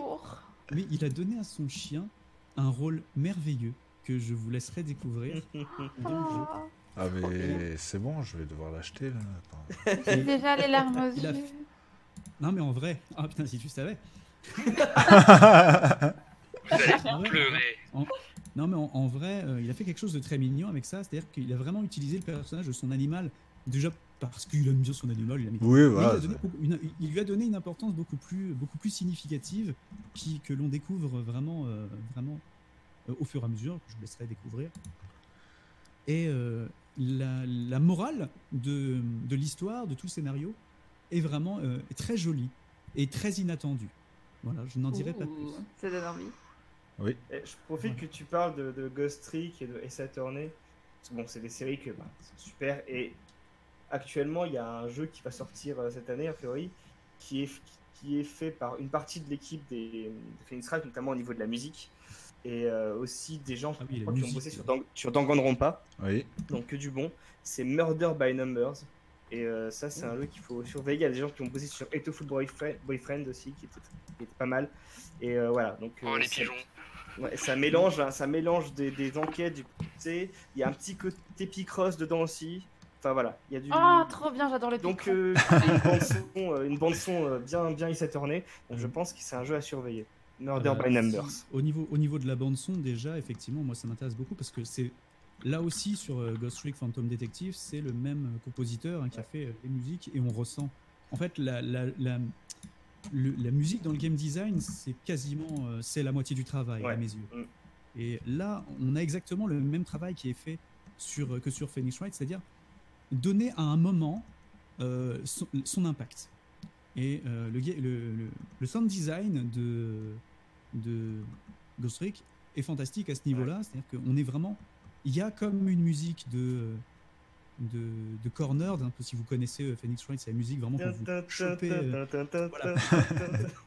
de- quand vous êtes sur le point de, de, de boucler un, un- un criminel, tout simplement. Et euh, il y a ce même, il y a ce, ce même déclencheur, il y a ces mêmes genres de musique effectivement dans, dans Ghost Trick. Les musiques de, de quand vous sauvez quelqu'un, euh, c'est une musique de, de, de comment dire, d'objection. C'est exactement dans la rythmique, dans le, dans le côté péchu et ça, ça, on, y a, on sent une petite montée d'adrénaline comme, euh, comme lorsqu'on découvre une, une contradiction dans un témoignage dans Phoenix. Ah mais dans Phoenix Wright, à partir du moment où euh, justement on arrive vraiment sur les, euh, les, les moments où euh, ça devient Les difficile, ça devient vraiment difficile à un moment dans les enquêtes, mais Mhm. quand il y a le retournement de situation, parce qu'il y en a toujours un, et là il y a la musique qui se lance, mais c'est C'est ah, c'est- épique. ah, c'est épique, Ah, ça donne des frissons, je trouve ça Ah, là, génial. Quoi. les- là, vous en avez toutes les deux minutes. hein. Donc, euh, là, euh, t'es servi si tu aimes bien ça. euh, là, euh, Alors, et je- effectivement, je euh, la narration est maîtrisée grâce, en partie grâce à tout ça. C'est vraiment un jeu très cohérent. C'est un tout qui fonctionne parfaitement bien. ah, je suis présentement en Ça train de me connecter sur mon à- vendeur. Ça fait penser, euh, enfin, de, de très très loin, mais c'est parce que c'est une histoire de, de disparition et, et de voyage dans le temps. Un super jeu sur DS qui n'est pas forcément très connu et que je vous conseille. Je suis dans mes pensées. non, mais J'ai fait quand j'étais plus jeune, j'ai j'ai- je l'avais sur, euh, euh, je l'avais sur, tu sais, les petites cartouches où tu peux mettre plein de jeux là. Les- Et euh, je, je crois que j'ai perdu cette cartouche. J'ai- Non, j'ai eu un problème avec mes sauvegardes. Et, euh, et du coup, j'ai galéré à retrouver le nom de ce jeu pendant des années. Et juste, je vous conseille, je l'avais adoré. Ah, Time j'ai Hollow, beaucoup Les Caves du Temps en français. J'ai beaucoup aimé le faire aussi, oui. Donc vraiment sous- basé sur le concept du, du voyage dans le temps. Et c'est aussi un visual novel, comme Oui. les Phoenix. par exemple. Et Phoenix Wright, celui avec euh, Layton d'ailleurs. Et... Oui. Le, Et le magique. cross, ouais. Et vraiment très très bien, parce que moi, je, moi qui adore les Layton, qui adore les Phoenix Wright, le mélange était juste magnifique. Bon, je pense. Allô? Oui. Oui, j'ai eu peur d'une. Non, je- d'accord, oui, justement, j'ai eu une gro- une grosse peur de, de perte de connexion. Je sais pas ce qui, ce qui s'est passé. J'ai mon écran qui a fait un truc bizarre. Non, mais ça fait une heure qu'on n'est pas là, c'est des bots. Ah, d'accord, ok, c'est pour ça. C'est- En fait, j'ai mis. Pour ça que tout le monde est d'accord. Oui, non, il y aurait eu beaucoup plus de débats. Euh, Je pense qu'on va pouvoir se laisser sur cette recommandation. Et juste, euh, Mystery, il paraît que tu as une petite news à nous apporter un peu hors jeu vidéo, mais quand même. Oui, euh, oui. Alors c'est officiel. euh, Netflix a annoncé il y a vraiment euh, genre une heure quoi que qu'un film d'animation The Witcher était en préparation.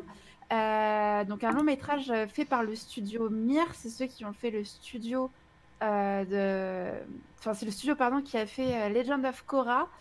Et, donc voilà, on n'a pas, on pas de date, on n'a rien. On avait simplement des rumeurs et là un compte officiel de Netflix a validé sur, enfin annoncé sur Twitter qu'une nouvelle histoire de The Witcher allait sortir, un film d'animation qui devrait élargir le monde de The Witcher et, et l'univers de, de la saga, donc qui devra sûrement pas forcément suivre le film, pas sûrement sûrement pas suivre le livre, mais être bien dans l'univers et continuer un petit peu le, le lore qui est derrière. On ne sait pas quel personnage on verra. Mais on sait que The Witcher Nightmare of the Wolf, ou en français, le cauchemar du, du loup, merci, euh, donc le loup qui est sûrement euh, Gérald, euh, Bah, Gé- sortira un jour. Gérald ou pas forcément Gérald, parce que c'est le L'école loup, du loup, c'est ouais. l'école du loup. L'école du loup, oui. Donc, euh, est-ce que ça va pas justement, euh, est-ce que ça va pas Un partir nouveau justement Witcher du peut-être. un nouveau Witcher ou ça va peut-être euh, revenir en arrière par rapport à la série, parler justement du, du saccage de la Carmoran, ouais. de justement, Tout à Oui, fait. ouais, ouais. qui est justement le lieu, si je dis pas de bêtises, hein, le, le lieu de l'école du loup. Du loup, oui. Donc, voilà la ça- petite euh, nouvelle pour finir la soirée qui est sortie il y a euh, quelques heures. Voilà. Bah, c'est cool, Netflix qui, qui croit en. qui investit dans The Witcher, c'est cool. Apparemment, c'est Bah, c'est ouais. en phase de devenir la. C'est un, des- un des, un des débuts les, les plus forts. Oui, termes il y a de eu, visionnage. euh, il y a eu beaucoup de, de visionnages. euh, il y a eu plus de, enfin, je sais plus, j'ai vu lu 16 millions, mais j'ai pas lu. Je sais pas si c'est vrai. Euh, Il y a euh, 500 000 livres The Witcher qui ont été réédités en Amérique. euh, Enfin, Euh, vraiment. en, en euh, France aussi, parce qu'en fait, après avoir vu la série, euh, j'ai voulu racheter, acheter les livres que je n'avais pas. Et en fait, ils étaient en rupture. Le premier était en rupture de stock. Ah bah ça, ça m'étonne pas, ouais. Donc vraiment, ça, ça fait du bon à l'univers. Il y a le pic de joueurs euh, qui, a- enfin, que- que le plus fort que le jeu ait rencontré après la série et tout. Donc euh, ouais, c'est cool. Ouais, c'est dans toutes les charts. Justement, Witcher 3 est remonté, euh, notamment sur Steam. Par contre, on sait pas si, par contre, les, les acteurs de la série The Witcher seront appelés pour doubler euh, le film d'animation. Il y a vraiment aucune information Ouais. à part euh, le studio qui s'en occupe et le nom. Et c'est c'est une belle semaine aussi pour le RPG sur Netflix, parce qu'il y a eu le film Nino Kuni qui est sorti, Oui, le film Dragon Quest aussi qui a été annoncé. oui, Donc, euh, bah, que du RPG sur Netflix, c'est parti. trop bien. Bon, je pense qu'on va pouvoir se laisser sur ces notes-là.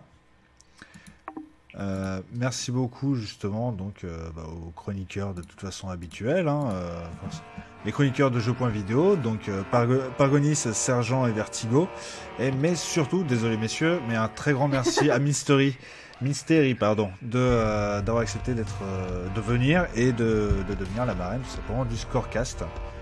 Merci vous pour euh, l'invitation, c'était euh, ultra cool, j'ai pris beaucoup de plaisir. Ah bah à- tu, tu es chez toi, c'est-à-dire que euh, tu as, tu as accès justement à tous les conducteurs qui vont, euh, qui vont avoir lieu et euh, bah tu as ta place. Voilà, il y a- il y a ta chaise, elle est pour toi. Si tu veux venir, si- euh, s'il y y a quelque chose, plaisir de revenir. s'il y a quelque chose qui t'intéresse, n'hésite pas.